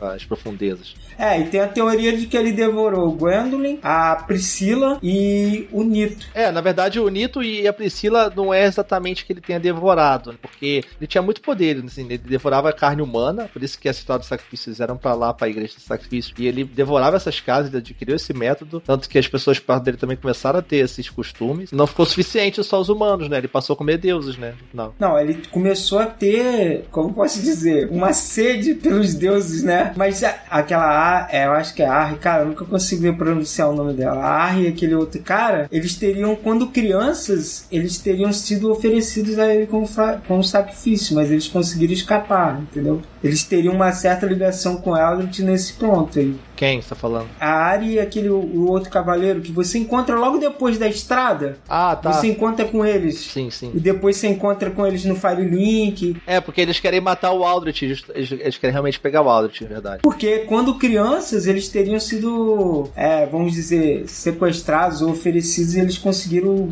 é, escapar, entendeu? Muitos órfãos eu acho que era oferecido a ele também. E com o tempo ele passou a isso, ter o desejo pelos deuses e ele consumiu. Na teoria que eu li, seria isso, ele teria consumido, porque a aparência dele é muito parecida com o Gwendolyn. Ele tem a foice da Priscila também, tem um golpe dele que ele usa a foice, é, até o golpe mesmo é muito parecido com o da Priscila. É, a ponta do cajado dele é a espada do Nito, e até a parte de baixo dele ali seria como fosse uma representação do Nito, que o Gwendolyn e o Nito seriam os deuses mais fortes que ele consumiu. Aí a metade de cima é o Gwendolyn, a metade de baixo seria uma referência ao Nito. É que se você olha as descrições da foice e tal, ele realmente consumiu o Gwendolyn. Inclusive, na verdade, não é nem que ele consumiu o Gwendolyn, mas se você presta atenção, ele tá meio que. O Gwendolyn tá meio vivo na boca dele ainda quando você chega pra luta contra o boss, que é um bagulho meio bizarrão assim. Mas ele tá lá ainda. Na verdade, ele sonhou com a, com a Priscila, né? Ele teve meio que sonhos proféticos e tal. Então, a partir daí, ele meio que teve a revelação da, da foice, de, de outros poderes assim. Não necessariamente que ele tenha comido a Priscila, nem nada, mas o Gwendolyn é confirmado, confirmado, 100% confirmado, ele tá com o Gwendolyn na boca. Você chega a pegar ele com a boca na botija, assim. É, é porque realmente fala que ele sonhava, ele tinha esses sonhos, né, pra ele ser um santo também, e nessas visões ele aprendia com os sonhos, então as magias e tudo mais que ele usava, as armas, é- vem do sonho realmente, que se especula. E ele também diz que na descrição da alma do Aldrich, né, esse santo das profundezas, que é o virou um Lorde das Cinzas, que ele também sonhou com uma era de um mar profundo, além da era que eles viviam hoje. Então seria um outro tipo de era ali da que a gente conhece como da era da, da escuridão e a era do fogo. Interessante essa menção. É, seria, seria um esquema assim. Às vezes não era um sonho, né? Ele enxergou a realidade paralela de, de uma outra era que aconteceu. Ou, ou essa era tá acontecendo simultaneamente, né? Tem várias interpretações desses sonhos proféticos dele, vamos dizer assim. E, nessa, e depois você vai e passa pelo boss das crucificações também, que é um outro lugar que você atravessa. Ali você vê que tem uns lobisomens que teoricamente são, chamam de lobisomens, mas são aquelas pessoas lá que. Aqueles caras que tem uma cruz nas costas, que ficam te atacando loucamente também. A gente se chama aqui dos, dos monstros Jesus, velho. aí, tá chegando crucificado aí, ó. O Jesus tá atrás de você, cara. O maluco dessa é porrada, velho. Não tem como. Na Fat Roll, no desafio da Fat Roll, cara, você, putz, você ativava um bicho daquele e falou, caraca, ferrou, ele vai me matar, eu não consigo rolar. E nessa parte tem um pântano também, tem um estilizão lá. E começa também a parte já relacionada com a parte da Legião, né? Que é a Legião dos Mortos-Vivos, que viraram os Vigilantes do Abismo, que é a outra galera do Outros Lordes das Cinzas, que são várias pessoas, na verdade, que dividiram o fardo, né? De acender a chama. Uma companhia, né? Eles seriam um grupo, né, de soldados que teriam seguido a filosofia do Artorias em combater o abismo, né? Ao contrário dos Lordes das Cinzas, que é normalmente é um Lorde, né, que acende, esses é, guardiões do abismo aí, vamos dizer, a tropa de elite que combate o abismo em Lothric, tá ligado? É tipo isso. Uma tropa dos caras que treinaram só pra combater o abismo, ficaram sensível a isso até eles se uniram e, dado um- uma era, eles juntos, eles acenderam a chama, né? Seria a história deles, assim. Quando eles acordam, eles acordam todos ao mesmo tempo, e no caso esse poder de Lorde das Cinzas é dividido entre eles, né? Já, já que todos é, acenderam ao mesmo tempo e eles ficam lutando entre si infinitamente. Na verdade, Tipo, essa questão de, de, de eles lutarem, é, depois a gente chega nesse boss mais pra frente, eles tent, lutaram tanto contra o abismo, mas tiveram o mesmo destino do próprio Artorias, né? Que foi o cara que atravessou o abismo, que foi um dos cavaleiros de Guin Dark Souls 1, e no final acabou sendo corrompido pelo abismo também. Eles, da mesma forma, usavam o sangue do lobo, né? Pra poder ficarem mais fortes e lutaram contra o abismo, mas eles foram corrompidos pelo abismo no final das contas, entendeu? Tanto que eles estão amaldiçoados, por isso, eles, no final das contas, acabam matando uns aos outros, entendeu? Eternamente. Porque eles não podem morrer porque eles são mortos-vivos. Então eles estão amaldiçoados ali eternamente, lutando contra o outro, porque eles são amaldiçoados. Mas no final lá, quando você mata todo mundo, o sangue de todos vai para um só. Esse cara seria o escolhido deles ali, pô. Foi o cara que venceu, não? Não, na verdade é porque é mais uma representação. Ah, um deles ali teve o poder de todos. Eu tenho essa interpretação. Os caras estão tampando na porrada ali que, pra ver quem é o melhor. Eu vou lá, interfiro, um morre, sobra um. Quem morreu por último, vai lá, vira o escolhido deles ali. É que na verdade, Manel, já tinha um monte de corpo ali, já estavam se matando já. Você não foi, não se mataram quando você chegou, né? Entendeu? Não, mas o cara acorda de novo, entende? Tipo, o cara tá deitado lá no chão. Você chega lá, só tem um. Aí um levanta e outro levanta, entendeu? Aí os três juntam em você, que é a covardia do boss é essa, entendeu? E tem uma hora você mata todos ao mesmo tempo, seria. Tipo, você mata aquele lá, aí ele cai, dali o último que morreu recebe o sangue de todos. Aqui ele vem como realmente um Lorde das Cinzas, né? Com o poder da chama e tudo mais. Seria isso. Foi você que escolheu, amigo. Você que chegou lá definiu a parada. Ó. Quem eu matei por último aqui é o Lorde das Cinzas. Vamos brigar com o preciso das suas cinzas aí. É a minha interpretação, assim. Eu acho que é tipo uma parada assim. Quando você chega na parte do, do dessa parte do boss, você passa pelo sábio de cristal ali, que é um boss também que tem outros, são dois sábios, né, que eram polares lá da, de Lothric. Então, responsável pelas magias. Você mata um deles aí, parece que ele tava ali para poder ensinar os membros da legião que eram magos a lutar nessa magia. Você luta com ele, vence ele. Tem vários maguinhos, né, no caminho, você vai passando ali, tem vários caras com, com chapéu, aquele chapéu. Cara, tem um cara no Dark Souls 1 que usa esse chapéu, cara. É o Big Hat Logan. É isso, Big Hat Logan, que tá com o mesmo chapéu lá. Você passa por lá depois, chega até a Catedral das Profundezas, que é onde fica o pessoal da igreja que a gente falou bastante lá do Lothar. E lá você encontra uma outra filha da Guinevere, teoricamente, com o rei, que é a Rosária, né? Tem até uma Covenant lá também. Ela tá meio que banida, tá por lá também, que tem até a Covenant dela, a Rosária Fingers. E ela mexe com a transmutação, né? Ela pode. Ela reseta seus pontos. Eu não sei explicar qual seria esse poder dela, da onde vem, né? Mas ela que você fazer a oferenda correta, ela reseta seus pontos, muda sua aparência. É bem legal assim, né? E ela, ela cuida daqueles vermes. É, são os seguidores dela, na verdade, aquilo lá. Os protegem ela. Ela tem, tipo, meio que uma, uma seita de assassinos que trabalha para ela, né? Que pega oferendas para levar para ela, mas não fica muito bem explicado qual é o papel dela de fato no contexto ali da catedral. Então. A oferenda para ela é aquela língua pálida, não é? Isso. É porque ela não, ela não pode falar, então meio que fica é uma coisa simbólica que eles calam, silenciam as pessoas e dão as línguas para ela como um ato simbólico de como ela não pode falar, então eles dão as línguas das pessoas para ela não continuar podendo falar, mas enfim, como coisa de respeito e tal. Não, eu acho bizarro, não acho maneiro não.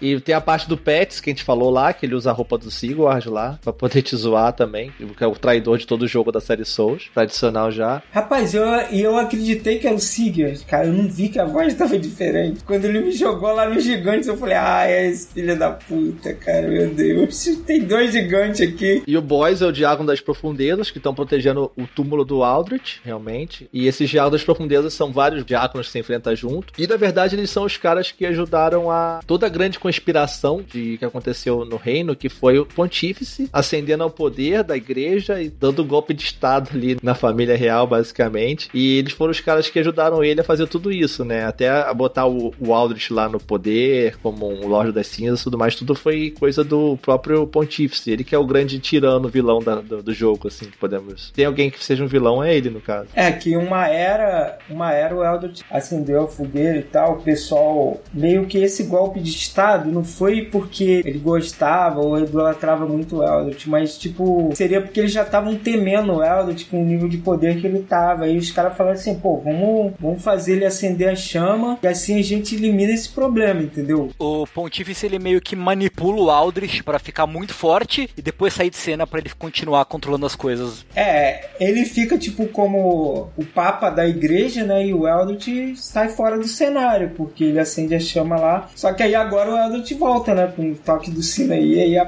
o bicho pega mesmo. E o legal é que você pega a boneca maldita lá para entrar que, e que era uma chave né, para poder entrar no reino, na, que no caso onde tava o próprio Aldrich, onde tava o próprio Pontífice, na cidade de Iritil, que depois você vai até lá. E no 1 também tem, né? uma boneca que é a chave pro mundo da pintura lá, da Priscila. Então fica com mais um, um easter egg aí, né? Uma referência cruzada aí. Bem legal. Aí você, como a gente falou, você passa ali pelos Gigantes do Abismo, lá na Fortaleza de Feron, onde você mata os Gigantes do Abismo, que a gente falou. Passa por lá por mais um pântano de Poison maldito na série, que eles têm uma tara por pântano de Poison. Nunca vi, tem que ter. Não, cara, é pântano de Poison. Os inimigos dão Poison. Aquelas larvinhas é o inferno, dão Poison dão dano. Tu anda lerdo. E se você passar por um lugar, ainda tem os sapos do câncer, cara. Pra que botar os sapos ali, cara? Na onde você não consegue andar direito? Pra que isso? Cara, e, e tipo assim, o sapo, eu não sei vocês, mas o sapo, pra quem, pra quem jogou um, é uma parada que já te traumatizou no um. Quando você vê o sapo, mano, seu coração muda o padrão, você fala, meu Deus,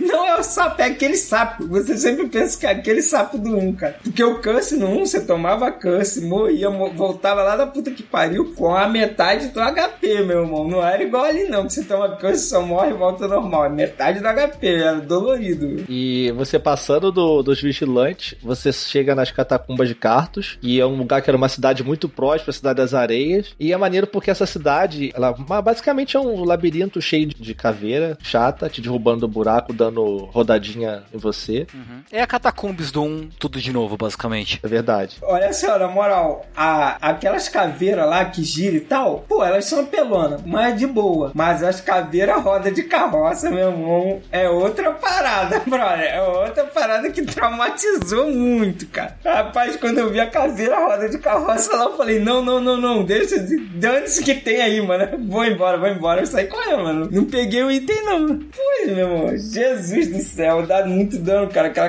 aquela roda de carroça lá, cheia de espinho, mano. Quem joga o Dark Souls 3, por exemplo, a galera que começou, vai jogar agora, vai ver a roda de carroça, ele não vai ter o mesmo respeito que eu tenho, entendeu? Mas quando ele for jogar o 1, ele vai falar, Jesus, o que, que essa caveira tá fazendo? Ela me esmulambou, meu. Você era literalmente, cara, atropelado, obliterado pela roda de carroça, lá cheio de espinho, cara. Era bem desesperador e maneiro ao mesmo tempo, né? O legal desse, desse lugar, assim, do lore dele é que tinha o rei lá, Volnir, né? Ele era um, um lord, um rei lá, e tinham vários outros reis. E esse rei, ele era tão ambicioso que ele pegou os outros reis, assim, subjugou eles, outros lords, e fez uma coroa só para ele, com a coroa de todos os lords daquele lugar para ele. E o Volnir foi, pegou, e ele acabou sucumbindo no abismo pela sede de poder e tudo mais dele. Daí ele ficou corrompido pelo abismo e no final ele teve medo, até pediu ajuda aos deuses, por isso que ele usa uma, os braceletes que controlam o abismo dentro dele ali, aqueles braceletes que ele usa quando se enfrenta ele, e a espada sagrada também que ele pediu à igreja para poder proteger ele. E isso é mais um indício de que como esse lugar estava amaldiçoado pelo abismo por causa do Vonir, foi corrompido e tudo mais, né? Que o abismo é basicamente a representação das trevas nesse jogo. E o, justamente o lugar onde os lords dos, das cinzas lá, os vigilantes do abismo estão, é sobre a entrada da, dessas catacumbas que mostra de que eles estavam ali vigiando o abismo realmente e que no final eles acabaram sendo corrompidos também, sabe? É muito maneiro essa questão. É, eles estavam tão próximos, né? Estavam tão próximos do limiar do abismo que em algum momento eles acabaram sendo corrompidos. A própria roupa deles, se você ver a capa, ela tem marcas do abismo assim na ponta da capa subindo. Muito foda esse detalhe também. Engraçado o Volmir, que é um boss que você, à primeira vista, né, você fala, nossa senhora, como é que eu vou matar isso, né? E até você se ligar que tem que quebrar os amuletos dele lá, cara, eu morri umas três vezes. Eu falei, nossa, o que, que eu tenho que fazer? Ah, e é um boss bem fácil, né? Depois você aprende. É um boss fácil, só que eu tava batendo e tal, caramba, dá 80 de dano. Caraca, não tem como, não sei o que. Aí uma hora o bracelete estourou, eu falei, opa, não tem que bater nas joias, é comigo mesmo agora. E ele fica extremamente fácil. Ele é um boss mais de lore mesmo do que um boss difícil. Depois tem um lugar opcional, que é ali Smoldering Lake, que você vai lá onde tem aquele minhocão gigante, que você vê na hora que toma um susto do caramba, saindo da água, com umas flechas gigantes também vindo em você para variar. Você acredita que eu matei essa minhoca gigante na espadada? Que eu não usei o macete das flechas, eu já tinha andado tudo, desligado as flechas lá em cima. Falei, agora eu vou matar essa minhoca. Aí eu ia lá, dava duas espadadas, saía, dava dois, dois, dois socos, né? Que eu jogava no soco, dava dois socos, rolava, saía, não sei o que. Demorei um tempão, mas aí depois o Lucas veio e falou: Ah, cara, só você ficar atrás da pedra ali e as lanças vai cair tudo na cabeça dela lá, vai matar. Eu, ah, tá, pô, muito fácil. Esse lugar é meio sem graça, se você for explorar assim, é muito corredor fechado, até meio claustrofóbico, assim, de jogar. Não, o, o lance que ali, cara, tem item pra caramba, cara. Tem muito item ali do jogo. Tem nesse lugar aí, aí é cheio de bicho chato, é difícil de explorar. Eu tenho a impressão que, tipo, eles fizeram que lá é Smoldering Lake e você vai pra Demon Ruins, né? Que basicamente. E parece que a impressão que dá é que, tipo, falando, não, a gente tem um monte de, de item que a gente tem que colocar no jogo, não tem onde colocar. Bota tudo aqui. Faz um lugar meio nada a ver com um monte de corredor e bicho chato. Foda-se. É quase uma dungeon do, do Bloodborne, né? Aquelas do, do Cálice do Bloodborne. É bizarro. É um lugar muito, muito esquisito. E tem parede invisível, cara. Tem lava, tem não sei o que. Tem lugar que não dá pra você ir agora. Você tem que ter a piromancia de andar na lava. O legal é que lá tem, nessa parte aí, tem a, a tumba da, da maga de Isanit, né? Do, do 1. Você acha lá os escritos dela lá, que liberam as piromancias bem legais. Essa é uma referência que eu acho legal, porque é o único lugar que a gente vê lava, né? Que a lava representava o caos, que foi a tentativa de recriar a chama. E é ali que tá a tumba dela. Tipo, passou eras e foi ali que ela foi terminou sua jornada. Entendeu? Mais um exemplo de que convergiu os mundos. O caos também tá presente ali e tal. E ela, como é uma estudiosa do caos, criadora do caos, ela acabou é, terminando seus dias ali. Né? Eu, achei, eu achei bem legal, assim. Eu, eu achei um pouco exagerado só você ter a Fair Lady do 1 ali, tipo, petrificada ali tal, morta com um item ali. Eu falei, ah, ok, não, não precisava disso. Que ela tá guardando a escritura, né? Você pega, eu acho que você pega em cima, em frente a ela ali, né? Mas o, o mais legal dessa região, dessa que eu acho, é o, o boss dele, que é o antigo rei demônio, que é um daqueles demônios, que demônio é uma raça, né, do Dark Souls, assim, que eles nasceram da, da chama. Quando a, a bruxa de Zalif, que foi uma das lords lá do Dark Souls 1, tentou recriar a chama quando tava dando a merda da chama antes do Gwyn acender, nasceu o caos do caos os demônios, né? Quando ela tentou criar a chama. Esse rei demônio dessa raça, que os demônios foram uma raça que foi extinta no Dark Souls 3, o Lorian, né, ajudou a matar ele junto com o, o reino, né? Você encontra ele, você vê que é o rei de uma raça decadente, assim, que tá ali, sabe, sem forças já. Tanto que o lugar que você enfrenta ele é um túmulo cheio de demônios mortos. Tem até Capra Demon lá, que você vê, Taurus Demon, as lacraia de fogo lá do Dark Souls 1 também estão lá. É muito foda se tu observar essa Isso tem até um detalhe muito importante que eu descobri há pouco tempo. Se você deixar ele com menos de 10% de HP, ele manda um ataque tudo ou nada, sabe? Se você ficar longe e sobreviver a esse ataque, ele fica esgotado sem nenhuma força para continuar lutando. Ele fica assim, tipo, apoiado na, na, arma dele, tentando te atacar sem força já, sem conseguir se mexer. Cara, é muito triste de você ver o bicho ali, sabe? É bizarro, cara. É um detalhezinho que você, caralho, olha só, o cara é um rei de uma raça e, tipo, tá ali lutando pela própria vida, jogado no chão, sabe? Isso aí é uma das coisas, né? Que na série Dark Souls tem. No, um tem aquele dragão zumbi, né? Que ele fica meio que pendurado ali na montanha, ele já não voa mais, né? E é um bicho assim que você pode chegar de longe e tacar flecha nele e o cara não faz nada, tá ligado? Ele é um dragão que deve ter sido mega ultra bolado, só que, coitado, né? Eu tô aqui com meu arco a 3km de distância só, dando flechada, né? Tem vários, tem alguns boss que é assim, né? Ele acaba. Ele é um, um chefe, mas acaba no final você vê um pouco que ele é meio patético, eu acho. É um cuidado às vezes que. Mesmo um boss qualquer tem uma história por trás, tem um, um sentimento, sei lá. O cara se preocupava com isso, não é só mais um. No 2, meu Deus do céu, né? O demônio da fornalha é só um bicho que apela, não tem identidade nenhuma. Aquilo lá no 2. Nossa, vou ali enfrentar o demônio da fornalha. Eu odeio ele, mas eu. Porra, o cara não é nada, tá ligado? Ele tá ali só pra, sei lá, gerar calor pra tudo isso aqui.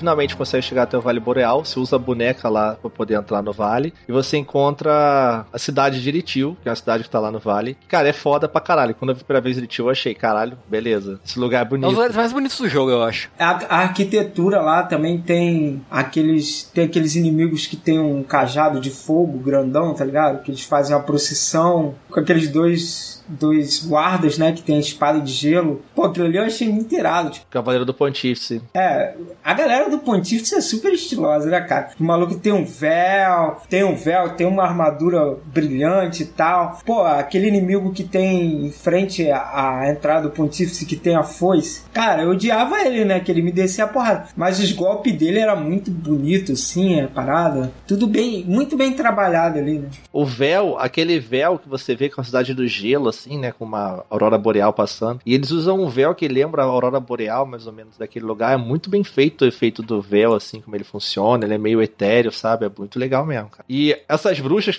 essas mulher de fogo lá, que tem o, o negócio de fogo lá, elas usam a chama profanada, cara. Que é a chama que o pontífice desco descobriu o poder dela lá na, lá na capital profanada, né? Que é uma chama amaldiçoada. Esse poder que elas usam vem dessa chama, inclusive. E o boss daí você finalmente acha o filho da puta do pontífice, cara. E o pontífice, ele é realmente o líder da igreja lá agora. E ele é um cara que, assim, ele descobriu a, a chama profanada. Ele era um, um bruxo, um feiticeiro que queria ser forte, encontrar o lugar dele. Descobriu a chama profanada lá na cidade profanada, quando ele foi lá. E ele acabou sendo meio corrompido por isso e pela sede do poder. Ele começou, junto com a igreja, a ficar forte, a ganhar status. Aí usou os diáconos, até que conseguiu chegar no poder, dar esse golpe de estado em todo mundo aí e chegou até onde ele tá. Basicamente é isso, usando o Aldrich e tal, prendendo os deuses, né, conspirando contra os próprios deuses, né, que moravam ali. E depois você descobre que Eritio lá na verdade era a porta de Anorlondo, né, que era onde moravam os deuses, né, a morada dos deuses desde a época antiga. Aquilo ali explodiu minha cabeça, cara. Quando eu cheguei lá, e você sobe o elevador e você vê aquilo lá, velho. Pô, eu falei, caraca, é Anorlondo, meu irmão, que maneiro.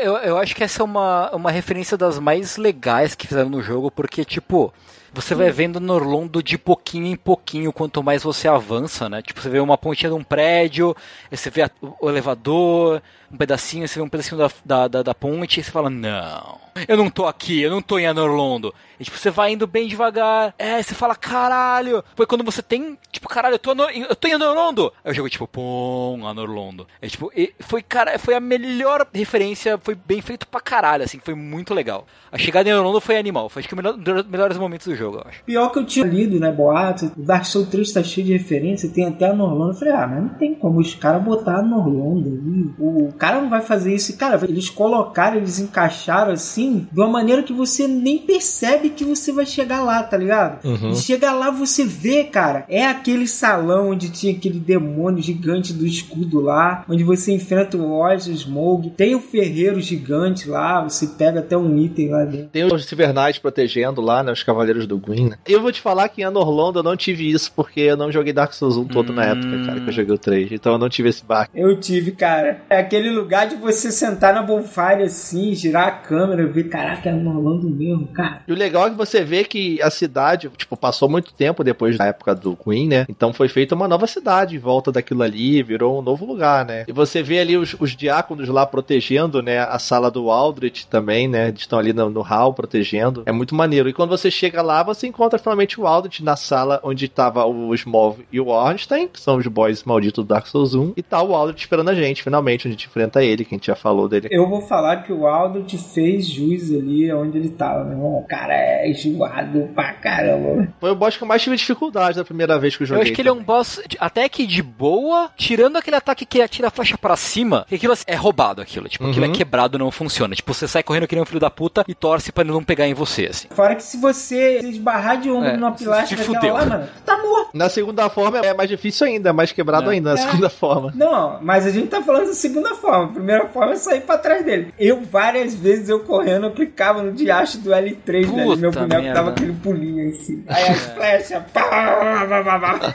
Eu falava, ai, droga, de novo, cara, não. Teve uma hora que eu até troquei, cara, pra pular no B lá, porque eu falei, ah, cara, não dá mais não. Se acontecer isso comigo, eu vou parar de jogar isso aqui. É uma boss fight maneira, né? Eu acho que é aí que o jogo começa, os boss, a dificultar mesmo, entendeu? Uhum. O Pontífice, ele é difícil, mas, tipo, ele é muito mais fácil de você pegar a manha dele do que o Eldritch. O Eldritch, ele tem aqueles vagalume, aí, tipo, se você ficar longe, ele manda o Kamehameha roxo lá. Então, quer dizer, às vezes, se você chegar ali num nível muito baixo, qualquer coisa assim, cara, você fica muito tempo preso nele, cara. É foda. Muito tempo mesmo. Você passando dele depois, finalmente, de muitas tentativas, você você desce as catacumbas lá, né? As masmorras de Litil. Passa pra aquelas carcereiras malditas que te drenam o HP máximo. As carcereiras do Rei do Gado, que ela É.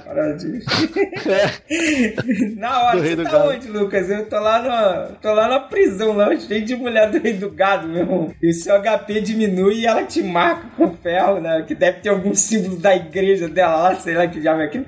E aí tu morre. Putz, sensacional, cara. Tá aí um inimigo que é simplesão, só que ele te nerfa e você Ele faz teu HP máximo ficar um, sei lá, e já era. É. Toma um sopro e morre. Tu passa lá, chega na capital profanada lá embaixo, que é onde a gente falou que era uma cidade que tinha a chama profanada que apareceu lá depois. E ela era governada por um tempo. Eles precisavam de um rei, a galera da cidade, e eles pediram o próprio inimigo que subjugou eles, que era o Yorn, o gigante, né? Que era um gigante. E durante muito tempo os humanos eram os inimigos do gigante. Teve até a guerra do Dark Souls 2 lá, inclusive. Tem teoria que ele é que ele é descendente, né, do grande gigante lá, o rei gigante. Tanto que esse gigante, o- o Yorm, o próprio povo que ele governava, é, não respeitava ele. Então eles eram, chamavam ele de Lorde até, assim como até uma. Ironia. Meio irônico. E depois disso, o Yorm ele foi escolhido pra acender a chama e virar um Lorde da Cinza, porque assim ele queria até poder salvar a cidade dele. Acabou que no final das contas ele, tipo, acendeu a chama, só que ele tentou usar a chama pra poder acabar com a chama profanada, né, que tava corrompendo a cidade dele, e choveu fogo do céu com isso e queimou todo mundo, só a carne humana. Então todo mundo que era humano morreu naquela porra lá, quando ele tentou resolver a parada. Então no final deu uma merda gigante. Tanto que é cheio de corpos queimados, assim, pela cidade. Tem também a questline do Sigmar, né? É o Sigward, que o Sigmar é o do 1. Tem a história de que, como o pessoal não gostava dele, ele deu aquela espada, né? A espada daqui. Espada que é pra matar É a ele. Storm Ruler, espada do Demon Souls. Que pra mim aquilo lá é ferida do vento lá do Nuyasha.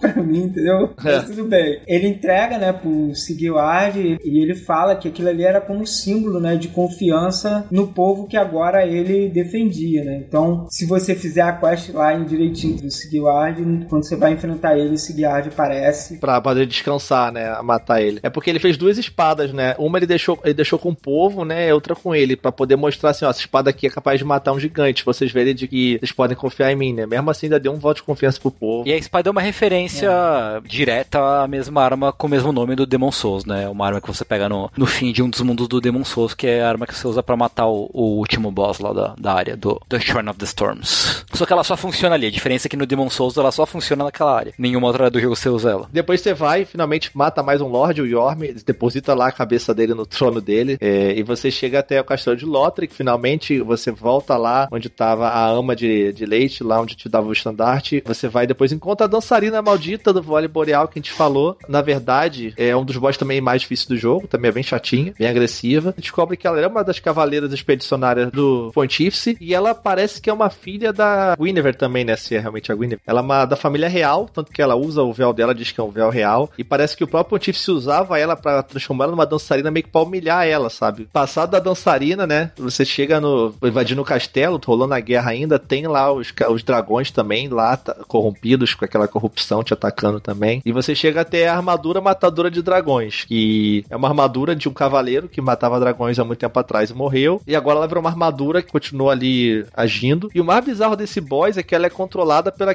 mariposas que ficam voando lá, sabe? Há uma teoria que eles são anjos, né? Borboleta peregrina, né? É, peregrino borboleta. Que são é meio que uma transformação, uma outra evolu parte da evolução daqueles caras meio árvore que você encontra no assentamento em outros lugares do jogo. Ah, e até do- dos anjos que aparecem depois no, no segundo DLC, né? É meio que segue essa, essa linha Verdade. evolutiva. Assim. É, e a Dragon Slayer Armor, ela basicamente é o, até a cara do, do Ornstein, né? É pra ser um Ornstein 2.0, basicamente. Melhorado, né? Cara, ele tinha que estar com o Dragon Tooth, essa armadura cara. Se não tiver o Dragon Tooth, eu não respeito como matador de dragão, não. E depois você passa por essa armadura maldita lá também. Aí tem uma parte que você pode ir lá pra parte opcional, que tem o jardim consumido do rei, é onde tá o Oceiros, que você encontra, a gente falou, o rei corrompido que virou meio dragão, né? Com as experiências dele, com o filho dele, ou filha, Ocelot. Que é uma batalha também bem triste, né? Ele fica no meio da batalha conversando, ele falando como se fosse com o filho, né? O cara já tá piroca das ideias. Já, tá- já tá perdido faz tempo já lá embaixo. Tá rolando uma guerra, já morreu o dragão. Fica lá- o Filho, e o É, cara fica lá tá carregando o ali, bebê meu irmão. imaginário dele com, com o braço. Tem uma teoria de que o bebê realmente tá ali com ele, que ele é invisível, assim como a Priscila também era uma crossbreed e era invisível, né? Dizem que ele tá ali com o bebê de verdade. E tem uma parte que ele fica puto e ele pega e taca ela no chão, entendeu? Tipo, meio como se matasse o bebê e foda-se. É bem bizarro. É aquele lance, se não tiver um óculos igual no Castlevania pra gente ver esse bebê aí, eu não acredito não, hein? É. Tem que ter aquele É óculos lá pra ver o invisível. Mas você vê que, de qualquer forma, o bebê deu muito errado, assim como a transformação dele, tá virar meio dragão, com a obsessão dele pelo Sif, né, que era o dragão sem escama. A história dele é tristíssima, cara. Ele é um cara que. Você vê que ele foi um cara que teve o melhor governo, assim, que a parada evoluiu. Aí quando ele teve o herdeiro, o herdeiro não assumiu o, legado dele, tá ligado? O cara ficou maluco, quis ter um. quis se transformar num dragão pra ter um outro filho. O cara deu um pinote assim na vida dele. O cara de rei virou um maluco mendigo Virou um maluco. É, o rei todo foi corrompido, foi destruído, né? Por dentro pra fora também, né? E você chega à parte que você tem um caminho secreto que vai lá pra aquele cemitério do início, só que todo bizarro, né? Que a versão parece que tá no- numa outra realidade, meio corrompida, igual a gente falou, onde você encontra a guardi- o olho da guardiã e o champion algum dia. A gente falou lá atrás já. Tá mas cheio de Black Knight botou também, né? Cheio, cheio, cheio no caminho pra Firelink. É verdade. É. Tudo indica que é o abismo É. realmente ali, não tem como. Eu acho que ali é o. É onde tem mais Black Sim. Knight, né? Eu acho que Sim, tem pra caramba. quatro. É bem complicado às vezes você passar ali com os caras do martelo, do, do machado. Jesus, cara. É muito. E se você seguir pela ponte lá, o caminho normal da Armadura de Dragões, você vai chegar até os arquivos do castelo, que é onde ficavam os sábios, né? De cristal. Tem outro sábio de cristal lá, que você, igual o boss, assim como onde ficavam os estudiosos também. O outro pilar do, de Lothric. tem um detalhe muito interessante que é aqueles caras com a vela na cabeça, Sim. né? É, o Homem-Vela. Aí, cara, e você pode ir lá e botar a cabeça na parada e botar a vela na sua cabeça, cara. é Isso aí que eu falo, nossa, pra que isso, cara? Que Ruê, né? Ruê, mercado? Ruê BR lá. Daí você bota a vela e fica imune ao curse que sai dos livros, né? Pra tentar te matar. Acho maneiro esse conceito. Vou me benzer, literalmente. Você passa por lá, você chega até finalmente, passa por uma barricada gigante. Você vê que o caminho pra chegar na, na sala real onde tá o Lothric, tipo, parece uma barricada de guerra assim mesmo, cheio de, de guerreiro defendendo. Parece que eles se trancaram lá, né? Os dois irmãos, os dois príncipes, tipo, pra poder realmente impedir que chegasse até eles. Porque eles queriam ficar lá, deixar o fogo apagar e foda-se. E quando tu chega até lá, você- na sala do trono você encontra lá o Lorian, que vem primeiro, que é o irmão mais velho. E ele que era o campeão, que era um guerreiro, que matou o príncipe demônio, acabou com os demônios, né? Matou o último dos demônios, que é o príncipe demônio que você encontra lá no DLC do Ringed City, na última DLC. Tanto que a espada dele ela é, pe- ela é toda queimada por causa desse rei, desse príncipe demônio que ele matou. O irmão, quando decidiu não acender a chama, o Lothric, né? Ele dividiu esse fardo com o próprio irmão. Então, por isso que ele ficou aleijado também. Pô, era isso que eu ia perguntar, cara. Eu não sabia por que que ele. Ele fica em pé, É. assim, só pra dar uma porrada. No, no resto ele é igual o Ananias, tá ligado? Que ele anda com os joelhos assim.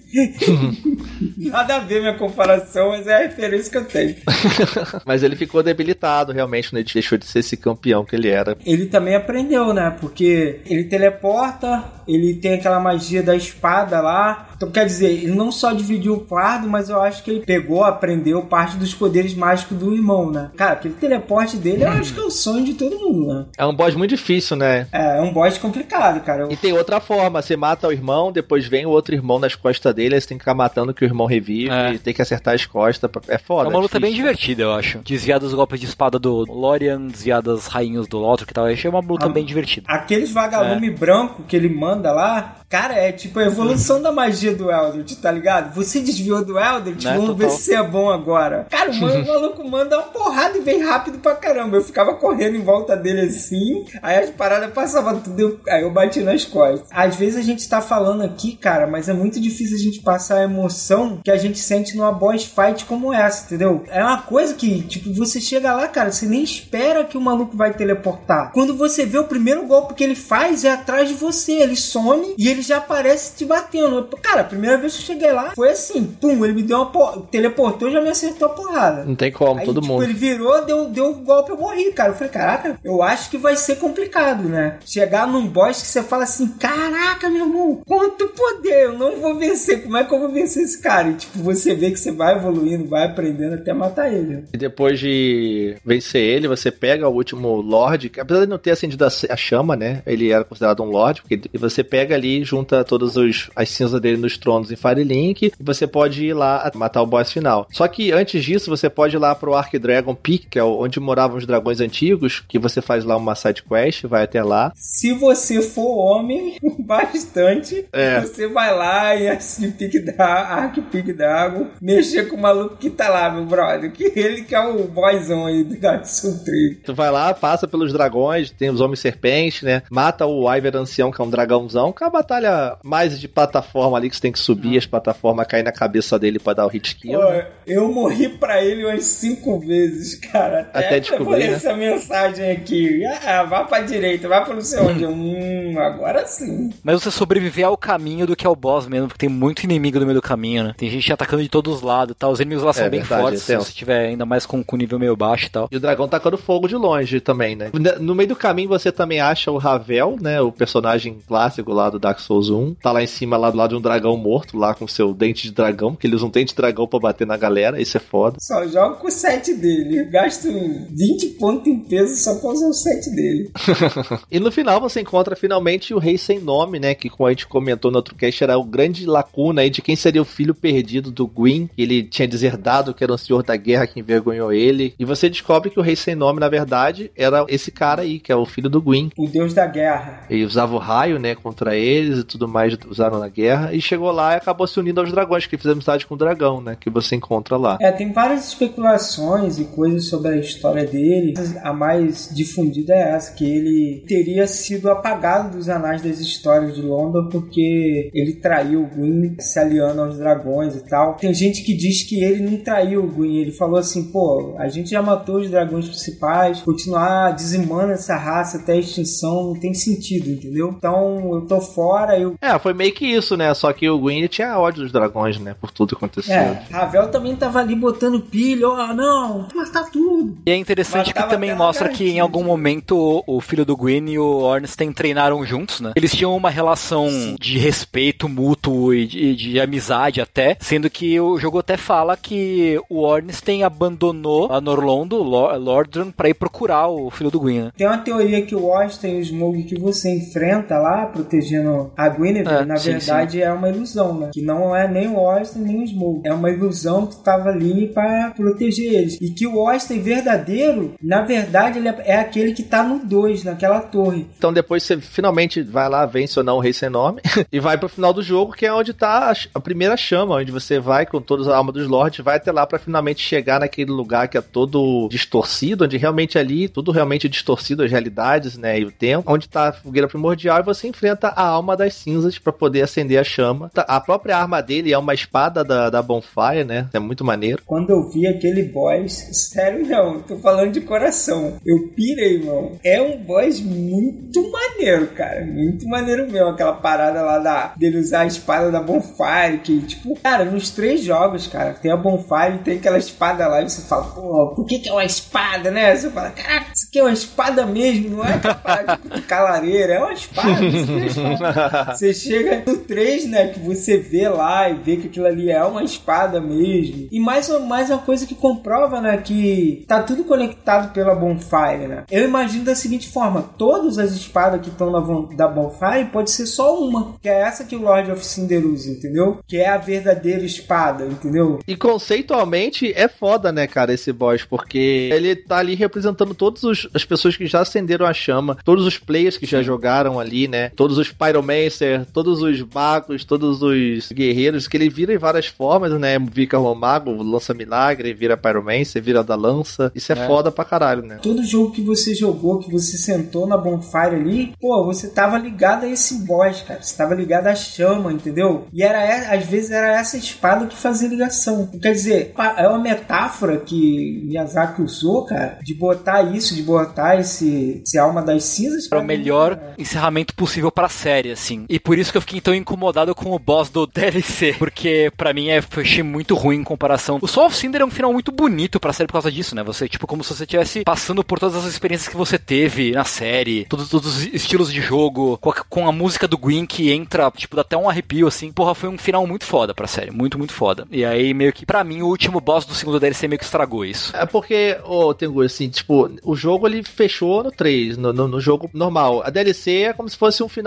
extra, assim, né? Basicamente. É porque diferente de que alguns outros jogos fazem, às vezes o sim, DLC sim, é o sim, final verdadeiro, né? De certa forma, eles foram honestos nesse caso, né? E na DLC ele resolve um outro problema que seria o problema da Dark uhum. Soul, de certa forma, né? Não que resolva, mas mostra a Dark Soul, que é o nome do jogo, né? Então acho que os dois finais têm seu valor, né? Mas o final do realmente do 3, do esse lance do Soft é muito poético, né? Também, você enfrentar a própria chama. O nome do cara é Soul of Cinder. Tipo, todo jogo gira em torno de Soul. Todos os três jogos giravam em torno de Soul. E da cinza da chama. Quer né? dizer, e da cinza, né? Ele é o avatar do que sobrou da chama, tá ligado? Quando a chama termina, o que ela queimou tá ali. É a cinza, né? Essa alma é o resto de tudo. É o final da chama mesmo. O nome original desse boss em japonês é a tradução dele é Encarnação dos Reis, né? Então é como se todos os reis, todos os lords que já acenderam a chama estão ali encarnados em um único personagem, né? Pô, bem melhor, hein? bem melhor, hein, Temu? Mas é, é isso aí, tu mata lá, até que no final você tem a parte épica lá, que ele vem da segunda forma, lá pega, toca a música do Green, porque foi o primeiro Lorde, né, de todo. E ele segura a espada com as duas mãos, ele dá o mesmo, os mesmos golpes que o Green faz, taca raio, que é, cara, quando ele puxou o raio, eu falei, meu irmão, agora é o Green, agora o papo ficou sério, meu irmão, agora é o primeiro maluco aí que acendeu essa parada. E é fantástico, né, cara? É, é uma boss fight maneira também. Tu mata ele, depois tem as opções dos finais, né? São quatro finais basicamente. Passando rápido aqui, o primeiro final você acende a chama e continua tudo normal. O Nova Era se inicia com a chama acesa e continua o ciclo. O outro final, você dá os olhos pra Firekeeper, você pode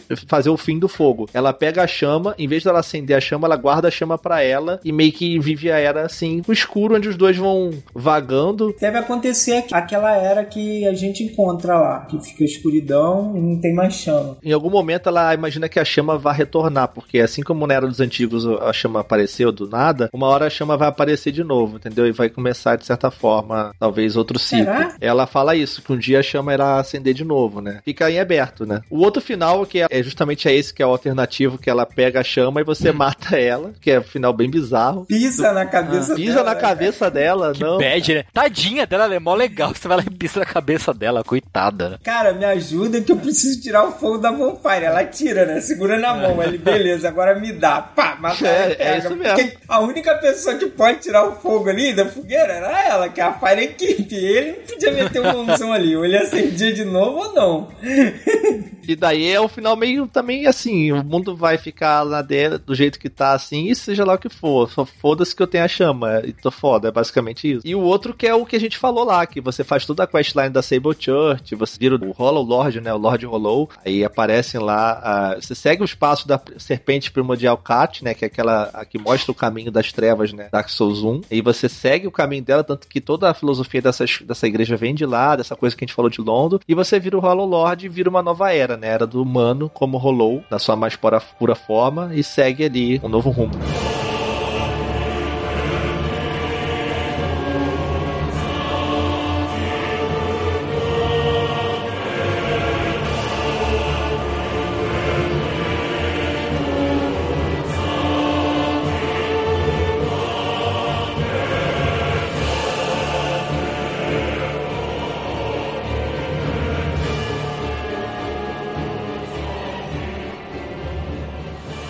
Como a gente falou, vamos passar rápido aqui, porque esse cast já tá imenso. Vamos só falar das DLCs que saíram depois, que deram outro final, e elas são bem interligadas, assim. A primeira, Ashes of Ariandel, também além de ter novos itens, novos equipamentos, tem um modo de PVP novo. Ela basicamente é um mundo da pintura, assim como tem lá Ariames no Dark Souls 1, onde morava Priscila, né, que era meia dragão, que a gente falou. O Gale, né, te manda pra esse mundo pedindo para você ir lá e resolver a treta de lá. E quando você chega nesse mundo, ele é um mundo que ele tá assim, ele tá todo apodrecendo, sabe? O mundo ele é um mundo gelado, de gelo, e vários cavaleiros vão para lá, para esse mundo da pintura. Você encontra lá esses cavaleiros perdidos lá como inimigos. E eles estão lá para poder fugir e encontrar conforto, né? Fugindo do mundo real, basicamente isso. Procurando um lugar para descansar. Só que esse mundo tá começando a se de, de decompor e começando a ficar podre, realmente podre. E as pessoas estão meio que ok com essa podridão, assim, vivendo por lá. Porque é até uma metáfora para um quadro, né? Um quadro velho ele começa a apodrecer. Uma pintura vai apodrecer. É o destino. Só que existia uma chama lá dentro e a partir do momento essa chama foi escondida, né? E o pai Ariandel foi lá para cuidar dessa chama. Essa chama foi tirada de lá, foi escondida, porque a Frida, né, que é a personagem que se encontra lá na igreja, ela convenceu o pai Ariandel, né, a poder realmente esconder essa chama e viver nessa podridão, que realmente o caminho da podridão era o melhor. Tem, tipo, tem uma divisão lá dentro das pessoas que querem que a chama acesa,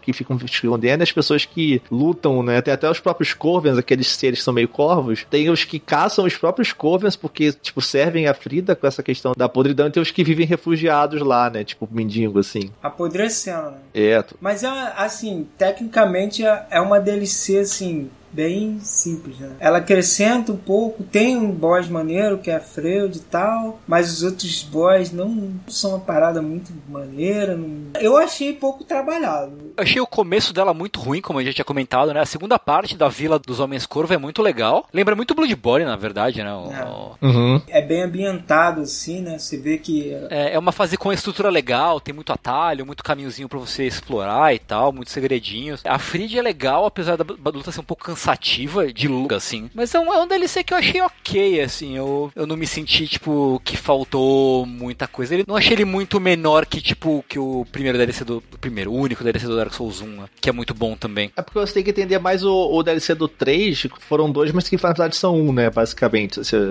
os dois são muito ligados. E acho que é meio até estranho eles lá separado, assim. Sim, sim. É, são praticamente uma, uma história fechada, né? É, bem fechada. E eu tenho outro boss opcional, que é o Lobo lá, que é tipo, mais ou menos, né? Ele um cavaleiro lá, o shape mais ou menos. Eu achei ele bem caído, cara. O mais legal desse DLC é você descobrir o mistério ali que tá acontecendo, né, e tal. Você vai ter aquele que o pessoal manda você embora, não perturbar. Aí eu vi o Helm, né, que é aquele cavaleiro que protege a igreja lá. Você encontra ele, manda você embora, você vence ele. Aí você pega a chave, você abrindo essa chave, você descobre um lugar onde tava a menina que pinta o quadro, né, que parece que é a filha da Priscila, porque ela é meio dragão, sei lá. E você encontra ela presa, parece que realmente a Frida prendeu ela para pedir que ela fizesse uma nova pintura, o que descobrissem a verdade. Então, é tipo, você tá resolvendo um mistério, né? Até quando você descobre a passagem secreta, você abre lá a igreja, um caminho secreto na igreja, você descobre onde estava o pai Ariandel, né? O cara que foi enviado da igreja para poder cuidar daquele mundo que tava apodrecendo. E ele usava o próprio sangue dele, ele se flagelava, né? Você encontra um flagelo lá, um chicote que ele usava para se flagelar, para poder usar o sangue dele para poder controlar a chama, né? Esconder a chama lá sobre a cidade. Aí você enfrenta a Frida, né? Que ela não quer que se resolva o problema, vence ela. E tem as três formas, que acho que foi uma parada que eu perdi, porque eu, eu vi o vídeo lá do nosso amigo Lucas lá, do Beat, ele matando a Frida, e eu vi que era três formas quando ele falou. E eu não sabia que quando você mata a segunda forma dela, que a segunda é ela e o Ariandel, né, que te enfrentando, a gente falou assim por alto, você ganha uma Titanite Slab, um item, e você, porra, beleza, acabou a batalha, né? E ela começa a falar e levanta com a chama E é legal porque se você, dependendo de que parte do jogo você tá, ela fala algumas coisas diferentes quando você morre, né? Se você já fez a quest da, da Yuria e ela te mata, você fala, ah, volta pra casa que a Yuria tá te esperando, você já é rei do seu próprio povo, você não tem nada o que fazer aqui, tá ligado? Isso eu achei legal. Não se mete nos meus assuntos. Volta pra casa, porra.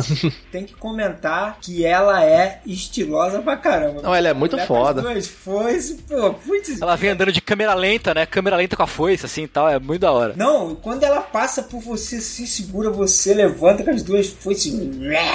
Invisível. Vai metade do HP, você fala, caraca, que. A chama negra, cara. Aquele golpe que ela pula rodando com a chama negra, muito foda, cara. Lembra a batalha da Maria, né, inclusive, né, do Bloodborne, que é a batalha foda também. Demais, muito anime, adoro. inclusive. E para fechar a série Souls, esse ano saiu, agora em 2017, o último DLC de Ringed City, que é a Cidade Anelada, né? Que é o último episódio de Dark uhum. Souls para fechar a série. O último conteúdo de Dark Souls como a gente conhece hoje, né? É, supostamente por um bom tempo, né? Sim, é. Ou até que a, Bandai resolva lançar alguma coisa. Ou até E3, né? Que a gente nunca sabe. Às vezes a gente pensa que o jogo tá longe de sair, os caras já estão fazendo um tempão. É. E daí, Ringed City veio, saiu e começa de novo. Você pega, teleporta lá pra um lugar novo que é Drag Hip. E é um lugar totalmente desconexo, que lembra muito o final lá do Dark Souls 3, naquele lugar onde você enfrenta o Soft Cinder, que tá um mundo todo esquisito, a realidade distorcida, todo o prédio de lado e espada flutuando. E tem os anjos malditos, né, que a gente falou ali atrás. A gente atacando metralhadora de Holly, sei lá, de, de luz. Não, cara, aquilo ali é a magia do Vegeta. quando ele fica batendo com as duas mãos pra cima, mandando, vai quebrando tudo. tudo, tudo e gritando, né? E Então. Não dá, velho. Não dá.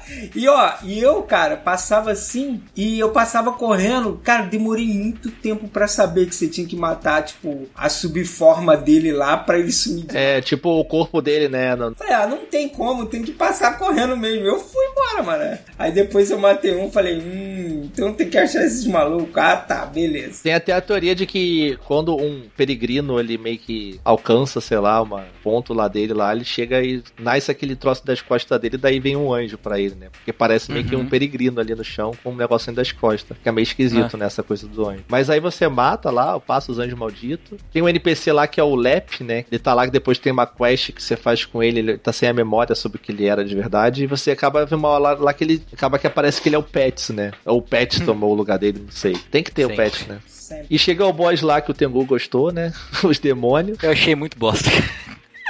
Eu achei muito chato a luta, cara. Toda essa parte eu achei muito chata, assim. Eu achei o começo do Ring of City, eu achei muito design orientado a pegadinha. Tipo, toda hora, tipo, ah, inimigo brotando do chão, ah, laser vindo do céu, ah, su- sabe? Tipo, pegadinha do malandro, ah. Eu, tipo, fiquei muito, muito brochado, assim, cara. Não é não é o tipo de design que eu esperava de um Souls, assim. Só o jogo ficar tacando inimigo em cima de você. Ainda mais da DLC, né? Da última DLC. É, o legal desse boss é que ele tem duas, né? É, tipo, eles tentam sempre fazer uma batalha de dupla que lembre os Morg e o Osten, de certa forma. Né? E é legal que eles alternam o poder, assim, entre eles, né? Que tá com, tipo, o poder do fogo ali. É. Demon Empenho e Demon From Below. E dependendo do que você matar na segunda forma, né? Que depois ele vai, ele muda Ele os faz ataques. Sim. É bem, não, é bem pensado. O foda é que, tipo, são dois inimigos gigantes que ficam em cima de você e um dá tox. Meu problema é esse, cara. É isso que eu acho errado. Porra, cara, pra quê? Você não precisava disso, sabe? Não, e assim, você tomou Toxic, larga o controle, amigo. Porque ou se você não tiver a cura, você não tem como vencer segunda forma com É. Entendeu? Não tem como. Tem que Se dar um jeito. Poison, uma outra parada assim, mas pô, Toxic é é sacanagem, né? E parece que o lugar é a Firelink Shrine ali, né? Também, né? Do Doom. Parece as ruínas. Assim, a segunda forma dele, eu achei irado. Falo mesmo. Que ele voa, faz as paradas. Taca laser. Tipo assim, dependendo de quem você mata, tem um que ele joga os meteoros do céu, que eu achei iradaço. E o outro ele manda tipo um Laser, pô. Kamehameha pela boca, assim, um laser.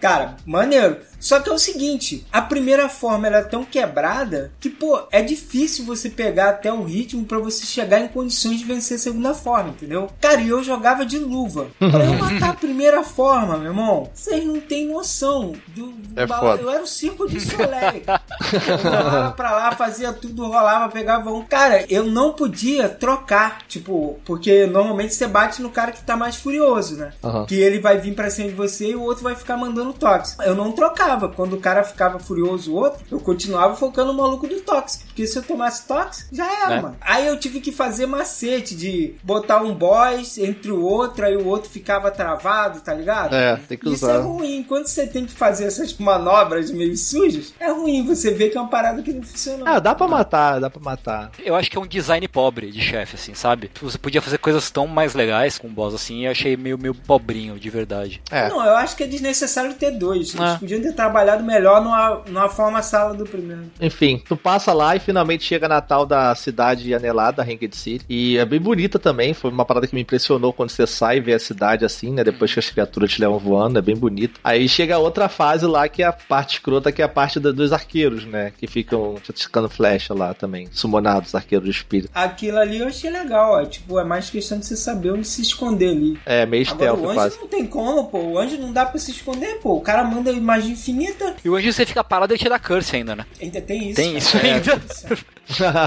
Aí não, vou ficar parado aqui vou esperar. Aí, É. cara, o curse tá subindo, como? Por quê, né? Aí o cara- É, Eles sumonam guerreiros, tu chegar perto também, né? é. Tem que mais ou menos descobrir o caminho certo, fugir e chegar matar o invocador lá, que é um tipo um gigante lá. Eu achei legal que você mata o carinha lá no final. Aí tu acha os personagens novos, né? Você acha, você vai andando, depois tem os bichos que dá curse, aí você encontra aqueles cavaleirão gordão também, né? Que você pode matar ele puxando tipo uma trevas na cabeça dele. Todo mundo tá relacionado a Dark Soul ali, de certa forma, naquele lugar. Você acha os cavaleiros anelados, que são os cavaleiros que tem a marca do peito, assim, de meio marcada a fogo. Que tem o buraco do Goku lá, né? Cara, esses malucos falam, cara. De coração, eles são muito irados, velho. O cara que usa dual montanha. É, você já vê ele, você fala assim, caraca, isso aí é um player com essa build apelona de duas montanhas.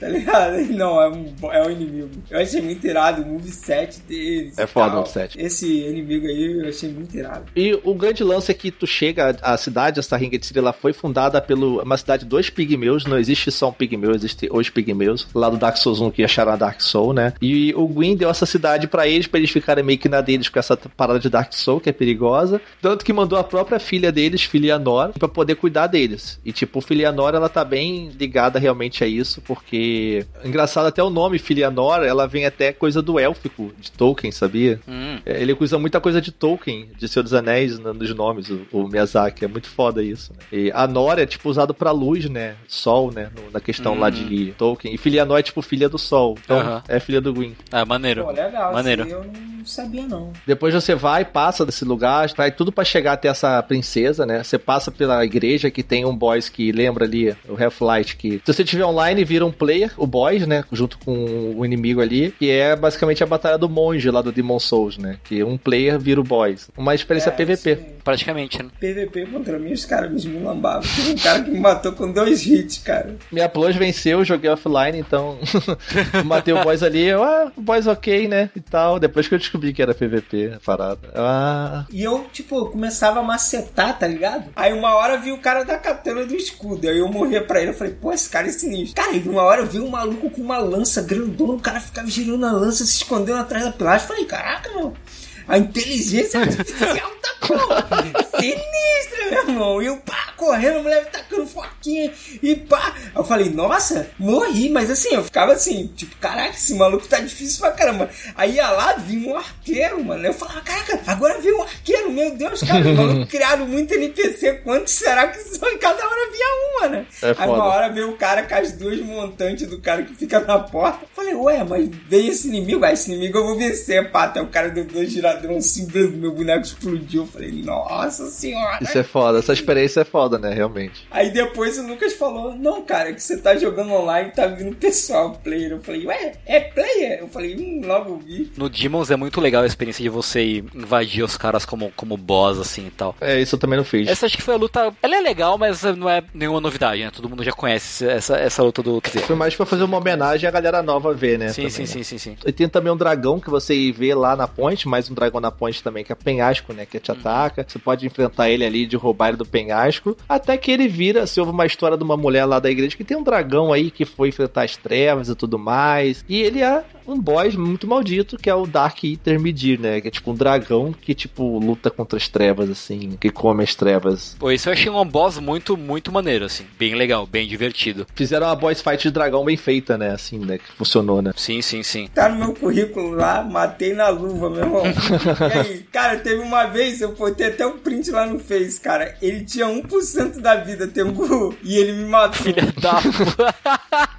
Mas, cara, foda, batalha maneira. Tem os problemas da câmera, mas todo boss gigante vai ter problema de câmera. Tem É. jeito. Não tem como, né? Não Tem tem que aprender a lidar com isso, faz parte. Depois, finalmente, você chega lá na- onde tá a Filianor, né? Pô, ela meio que já morrendo, assim, com um ovo quebrado na mão, meio que um ovo. Você toca o ovo e, tipo, meio que tudo é destruído, vira, tipo, tudo um apocalipse de um deserto, a mulher morta. Você chega num lugar todo desolado, destruído, né? Tem, tipo, um rei, parece que um rei, um lord, sei lá, se arrastando pra você, procurando a rainha dele, né? A princesa. Uhum. Até que você chega e encontra lá o Gale, né? Que é o Cavaleiro Escravo, que é aquele cara que te mandou lá pra Ariandel, pro mundo pintado do filme DLC. E ele tá comendo o corpo dos reis, dos pigmeus ali, tá comendo a carne deles ali e vai pra você, tipo, igual um maluco marchando, correndo, desesperado pra te matar. E ele vem igual um macaco gigante, né? O gorila assim, andando nas, nas quatro patas. Porra, cara, que sensacional também. É muito maneiro. E a grande ideia é que, assim, a menina que foi pintar o quadro que tava presa, ela queria pintar um novo mundo, né? E daí você precisava da tinta. E essa tinta, o pigmento pra pintar um mundo desse é uma Dark Soul. É, e daí ele foi atrás dessa Dark Soul pra dar pra ela esse pigmento pra ela criar um novo mundo, que fosse um novo mundo bom e tal, diferente do que, do que ele conhecia. E ele era um cavaleiro escravo. Os cavaleiros escravos eram usados pra poder, na guerra antigamente, com o Gwyn usava esses cavaleiros pra poderem fazer, tipo, cavaleiros sem nome que lutavam ali em nome do Lorde deles, entendeu? E ele foi um cara que tentou fazer a diferença. Tanto que a partir do momento que ele foi te enfrentar, ele sabia que o destino dele era a morte. Forte, que ele queria alguém que fosse forte o suficiente para quando ele mandasse para Ariandel salvar a menina, alguém que fosse forte o suficiente para poder ir atrás dele e matar ele depois que ele fizesse isso. Porque como os pigmeus estavam mortos ali há muito tempo ali, negócio de renascer, o sangue deles estava seco, então ele precisou comer a carne deles para se fundir a Dark Soul que estava dentro deles, junto ao próprio corpo dele, para poder aí sim você matar ele com o poder do Dark Soul e pegar o sangue dele para poder dar o sangue pra menina. É, um cara sacrificou, né, cara, pelo objetivo dele.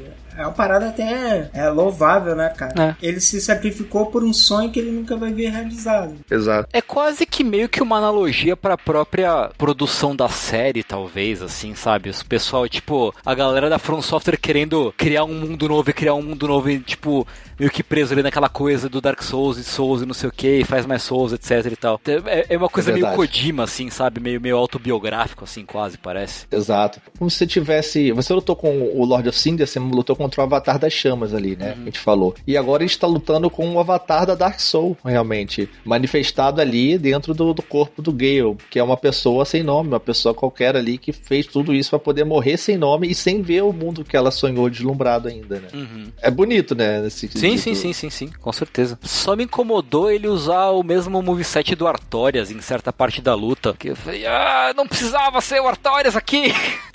Mas tudo bem. Fala sério, aquela capa do spawn dele lá é maneiro. É maneiro, é maneiro. bate com a capa. É. Cara, é muito maneiro. Aquilo lá eu falei, putz, cara, olha que parada resposta. O cara bate até com a capa, meu brother. É isso aí, cara. A capa do Doutor Estranho, né? É, pode é, crer. a capa do Doutor Estranho. Pode crer. Meu irmão, e a besta dele lá, a besta metralhadora? Não. Tem um golpe que ele pula e atira com a besta cabeça pra baixo, é muito maneiro. Foda. É bem foda. E ele tem três fases também, só que na mesma barra de HP tem três fases. Isso é legal, né? Diferente. E a outra boss fight de fazer a mão tremer, né, cara? Você fica. Sim, sim, é animal, cara, é animal. Você tem que esperar a hora certa de bater nele. eu tenho um videozinho de eu matando ele também, eu gravei. É foda, cara. Matei de luva, matei de luva, tá na minha conta, viu?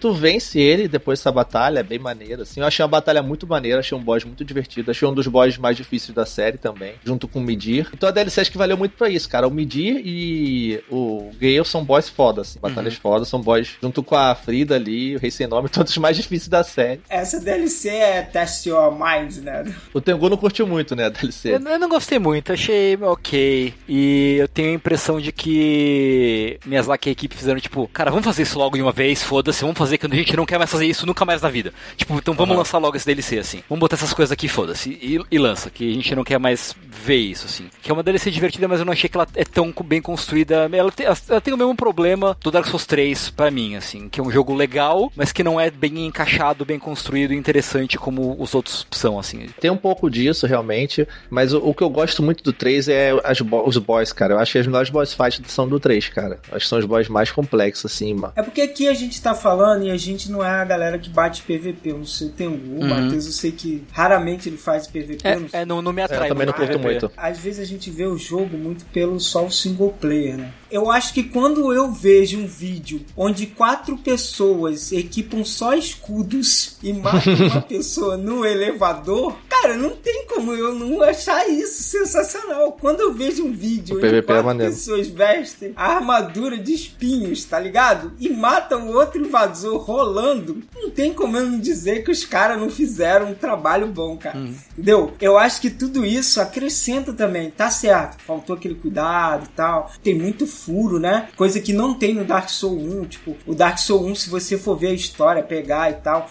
ela fecha, ela é um jogo mais completo. Mais redondo, mais redondo. Mais redondo. A DLC, quando ela vem, ela vem pra acrescentar algo que já era bom pra cacete, entendeu? Mas, cara, eu sempre valorizo muito isso do que o Dark Souls trouxe de PVP, de Caraca, tem gente que faz competitivo, cara. Uhum, isso é legal mesmo. Uhum. Tem nivelamento. E os caras ficam de olho, tipo, tal parada tá beiçada, entendeu? Então vamos corrigir. Se tivesse no 1, cara, beleza, seria incrível. Mas não tinha, entendeu? E enfim, cara, série Souls acabou, é isso aí. E ela acaba de uma forma até bonita, se olhar a DLC dessa forma, né? Com a esperança de um novo mundo, de um novo mundo bonito e de esperança de uma nova vida. Dark Souls 4. É. com a menina, quando você devolve a pintura a ela, e ela vai e fala, né? Meus agradecimentos, ser das cinzas. Com isto pintarei um mundo.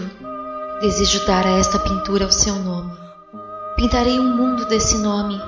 será um lugar frio, sombrio e muito gentil.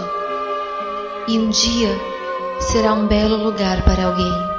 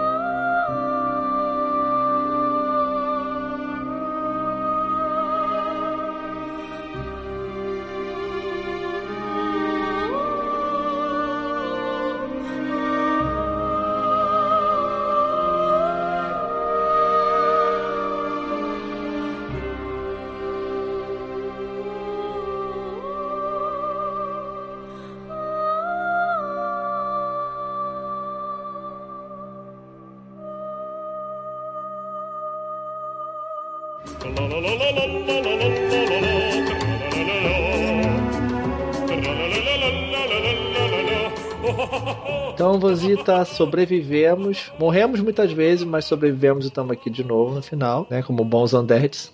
Ai, cara, o que, que é aquele medir, cara? Não dá para medir a força dele. ah, meu Deus do céu!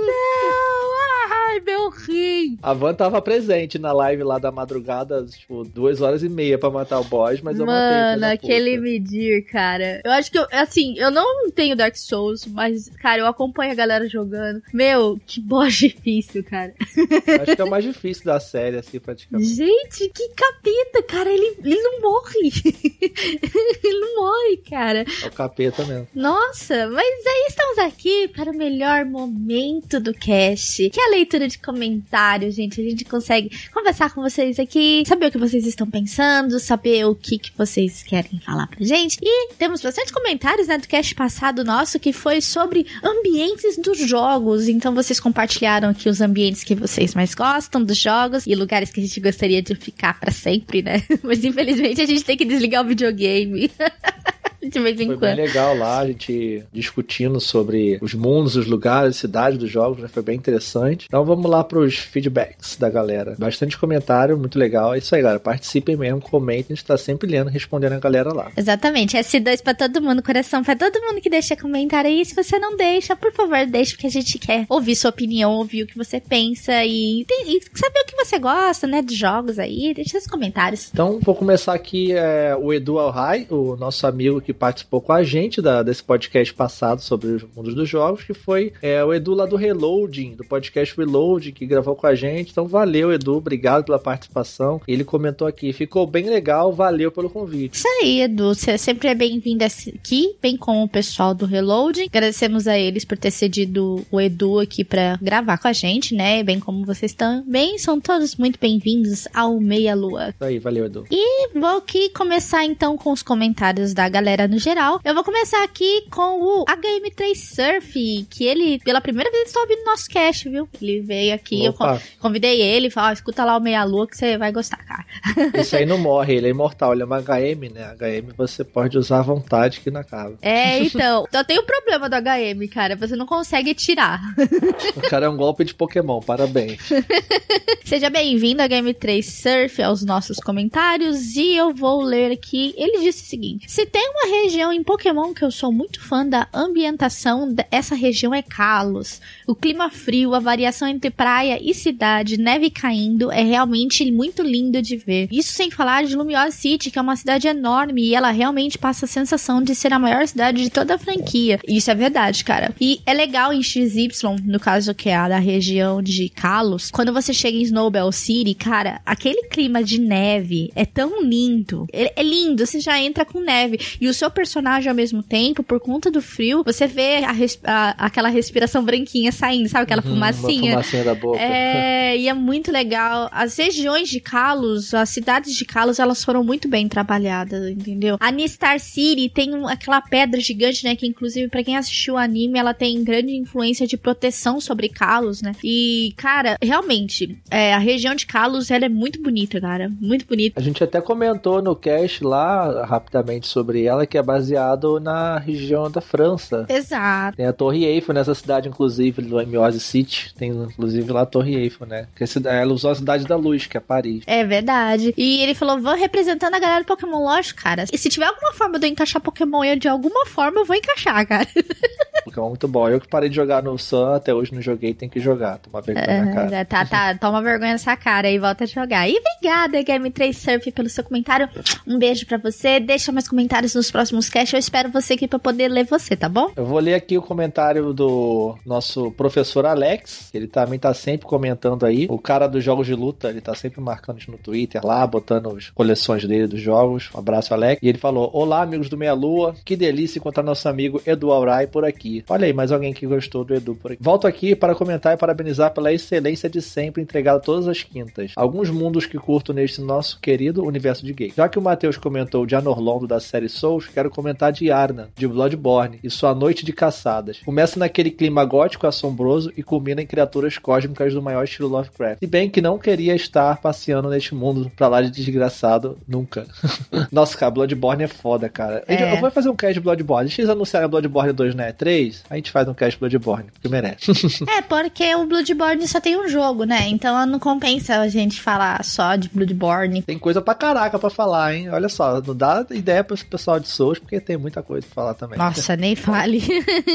é verdade. E ele segue aqui, né, puxando agora, é, puxando a sardinha fanboy da SNK, veio lembrar de Southtown, cidade que ambienta Fatal Fury dos irmãos Terry e Andy Bogart, e do magnata Gizzy Howard. No game Savage Rain é abordada uma Southtown futurista, já nas linhas temporais de KOF 2000, que diverge da linha de Fatal Fury. A cidade é destruída pelo canhão da Nash, operado pelo clone Zero, o boss do jogo. Bem, esta é minha breve contribuição. Forte abraço cheio de toda delícia com a barrinha de especial estourada na Advance.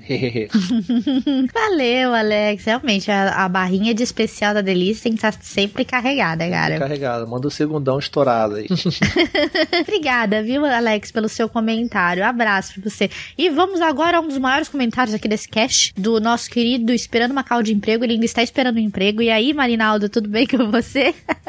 Ele o seguinte: spoilers. Se puder pular a última parte, eu permito, permito concluir e jogar nas crônicas. Ou pode falar, se quiser. Gente, o que houve? Essa quinta eu fiquei o dia inteiro esperando podcast nada. Só vim conseguir ver e baixar de noite. É porque ele só saiu à noite, entendeu? Do podcast. Um mundo que merece ser citado é um mundo paralelo dos que usam óculos. É um mundo lindo e pessoal. É quase uma forma randômica baseada na visão de cada um e que se converge quando usamos óculos. É tão lindo parte sem o óculos que dá vontade de ficar lá. Pena que a gente tem que pegar ônibus e ler. E as letras são pequenas demais pra conseguir ler sem óculos.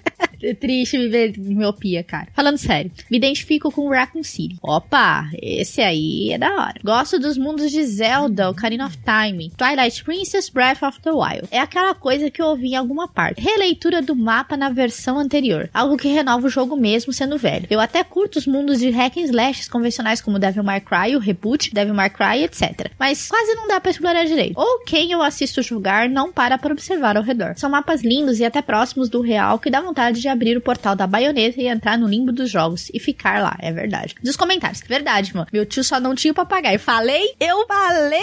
Jack Sparrow. Vai sair o filme novo dele aí, inclusive. Brincadeira, hoje eu nem sei mais por onde ele anda. Agradeço o Jinkidama, agradeço mesmo, estou precisando. Do resto, descobri que estou com depressão. Eita, cara. Eita. Mas não tinha percebido. E ontem, quinta, eu redescobri o quanto é bom ganhar dinheiro sem ser patrocinado ou ter que pedir. Só fiz uma pequena limpeza no registro do sistema, passei antivírus e excluí algumas coisas inúteis e dei um pequeno boost no sistema do Windows 8 de um colega. Foi bom descobrir que meus anos de fazer merda no computador serviram para alguma coisa. Principalmente para evitar uma formatação desnecessária. Ah, já ia esquecendo de dizer que mudei meu nick no YouTube depois de muita espera para alguém que pode se apaixonar por mim. Se virem um nick bem carente, é o meu. Não sei se vou manter esse. Talvez eu consiga um emprego, uma saída dessa coisa em breve. Ou fique milionário. Afinal, o Mario ganha uma vida a cada 100 moedas. Mais de um milhão delas deve dar muitas vidas, né? Amei podcast. E pra relembrar Bayonetta 2, ele colocou uma música aqui, Moon River. Ele botou uma música e depois ainda fechou com um poema. Então, depois você leia lá no, no cast, lá na postagem né, do podcast no site, que você vai ver o poema dele. Ele tá inspirado, tá apaixonado, eu acho. Mudou o nick, né? Pro nick agora de, de, de paixão e tá apaixonado. Tá procurando um grande amor. E ele, por final, ele disse assim: resumo da história. Me apaixonei por três, desisti do amor. Me sinto muito melhor sozinho e pelo menos não tenho que arcar com problemas de gente chata sem noção. Me sinto só. Pô, cara, não se sinta só, você tem a gente. Vamos focar nossa Genkidama do seu emprego também para você arrumar uma namoradinha, beleza? Exatamente. Pronto. E um beijo para você, Marina. Não fica triste, tá bom?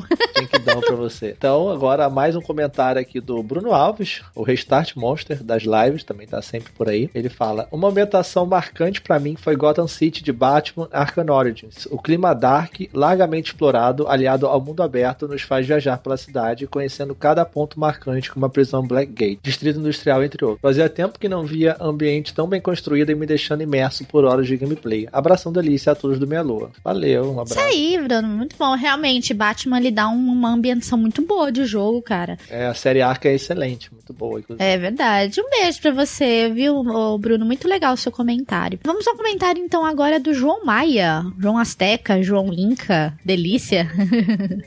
John Mayer, o cantor John Mayer. Né? Ele diz o seguinte: saudações a todos. A ambientação é de suma importância em qualquer gênero de jogo para aumentar a imersão do jogador na jogatina. As melhores ambientações, na minha opinião, são The Last of Us, Limbo, Band in the Ink Machine, Little Nightmares e Metal Gear Solid 3, jogando a porra. Para finalizar, agradeço pelo cast e Teteus, qual o melhor ambiente para desembanhar essa delicious world? Beijos, Banzinha. Beijo. Já que você falou do Metal Gear 3 aí, John Maia, do Snake Delícia, eu vou desembaiar na floresta lá do, do Snake Delicious Sword. Ele vai estar tá te esperando lá. Faz um duelo com o Snake.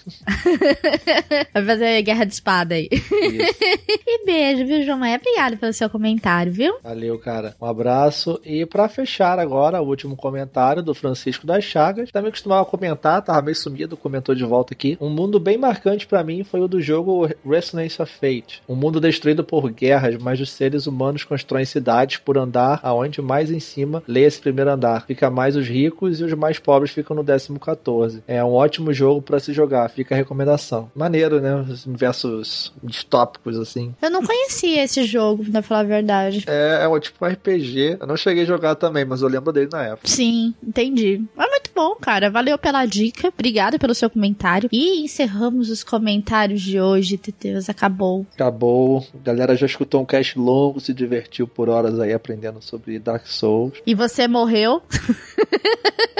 É, e morreu. e morreu de novo. Mas para aqueles que estão vivos até agora, sobreviveram. Então, não deixem de acompanhar nosso grupo do Facebook. Entrem lá, tem a descrição na, na postagem lá. E, mas se botar melô.sex barra grupo, né? Ele também vai. E você também pode seguir nosso Twitter, o Twitter do Meia Lua, que é o Melo F Soco. E você pode também seguir os nossos pessoais. O meu é Matheus com TH underline 2 Santos com o número 2 mesmo. E o meu é Van RB Bueno. Vocês me acham como Vanessa lá no, no Twitter. Então sigam lá, galera. Aí vocês não morrem, tá? é isso aí, pessoal. E vamos, Teteus, agora sair daqui antes que a gente morra de novo. Vambora, porque o Midir tá voando já aí. O Midir tá tenso. Só que só tem um problema, Teteus. Quando a gente cai no buraco do Midir, não tem como sair. já era. Não tem pra onde correr. É tipo o Mad Max, né? Dois homens entram, só um sai, né? Tipo. ninguém, no caso do Midir, ninguém sai, cara. dois homens, duas pessoas entram, dois homens entram, um dragão sai. Né? Isso aí, gente. Um beijo pra vocês, gente. Até o próximo cast.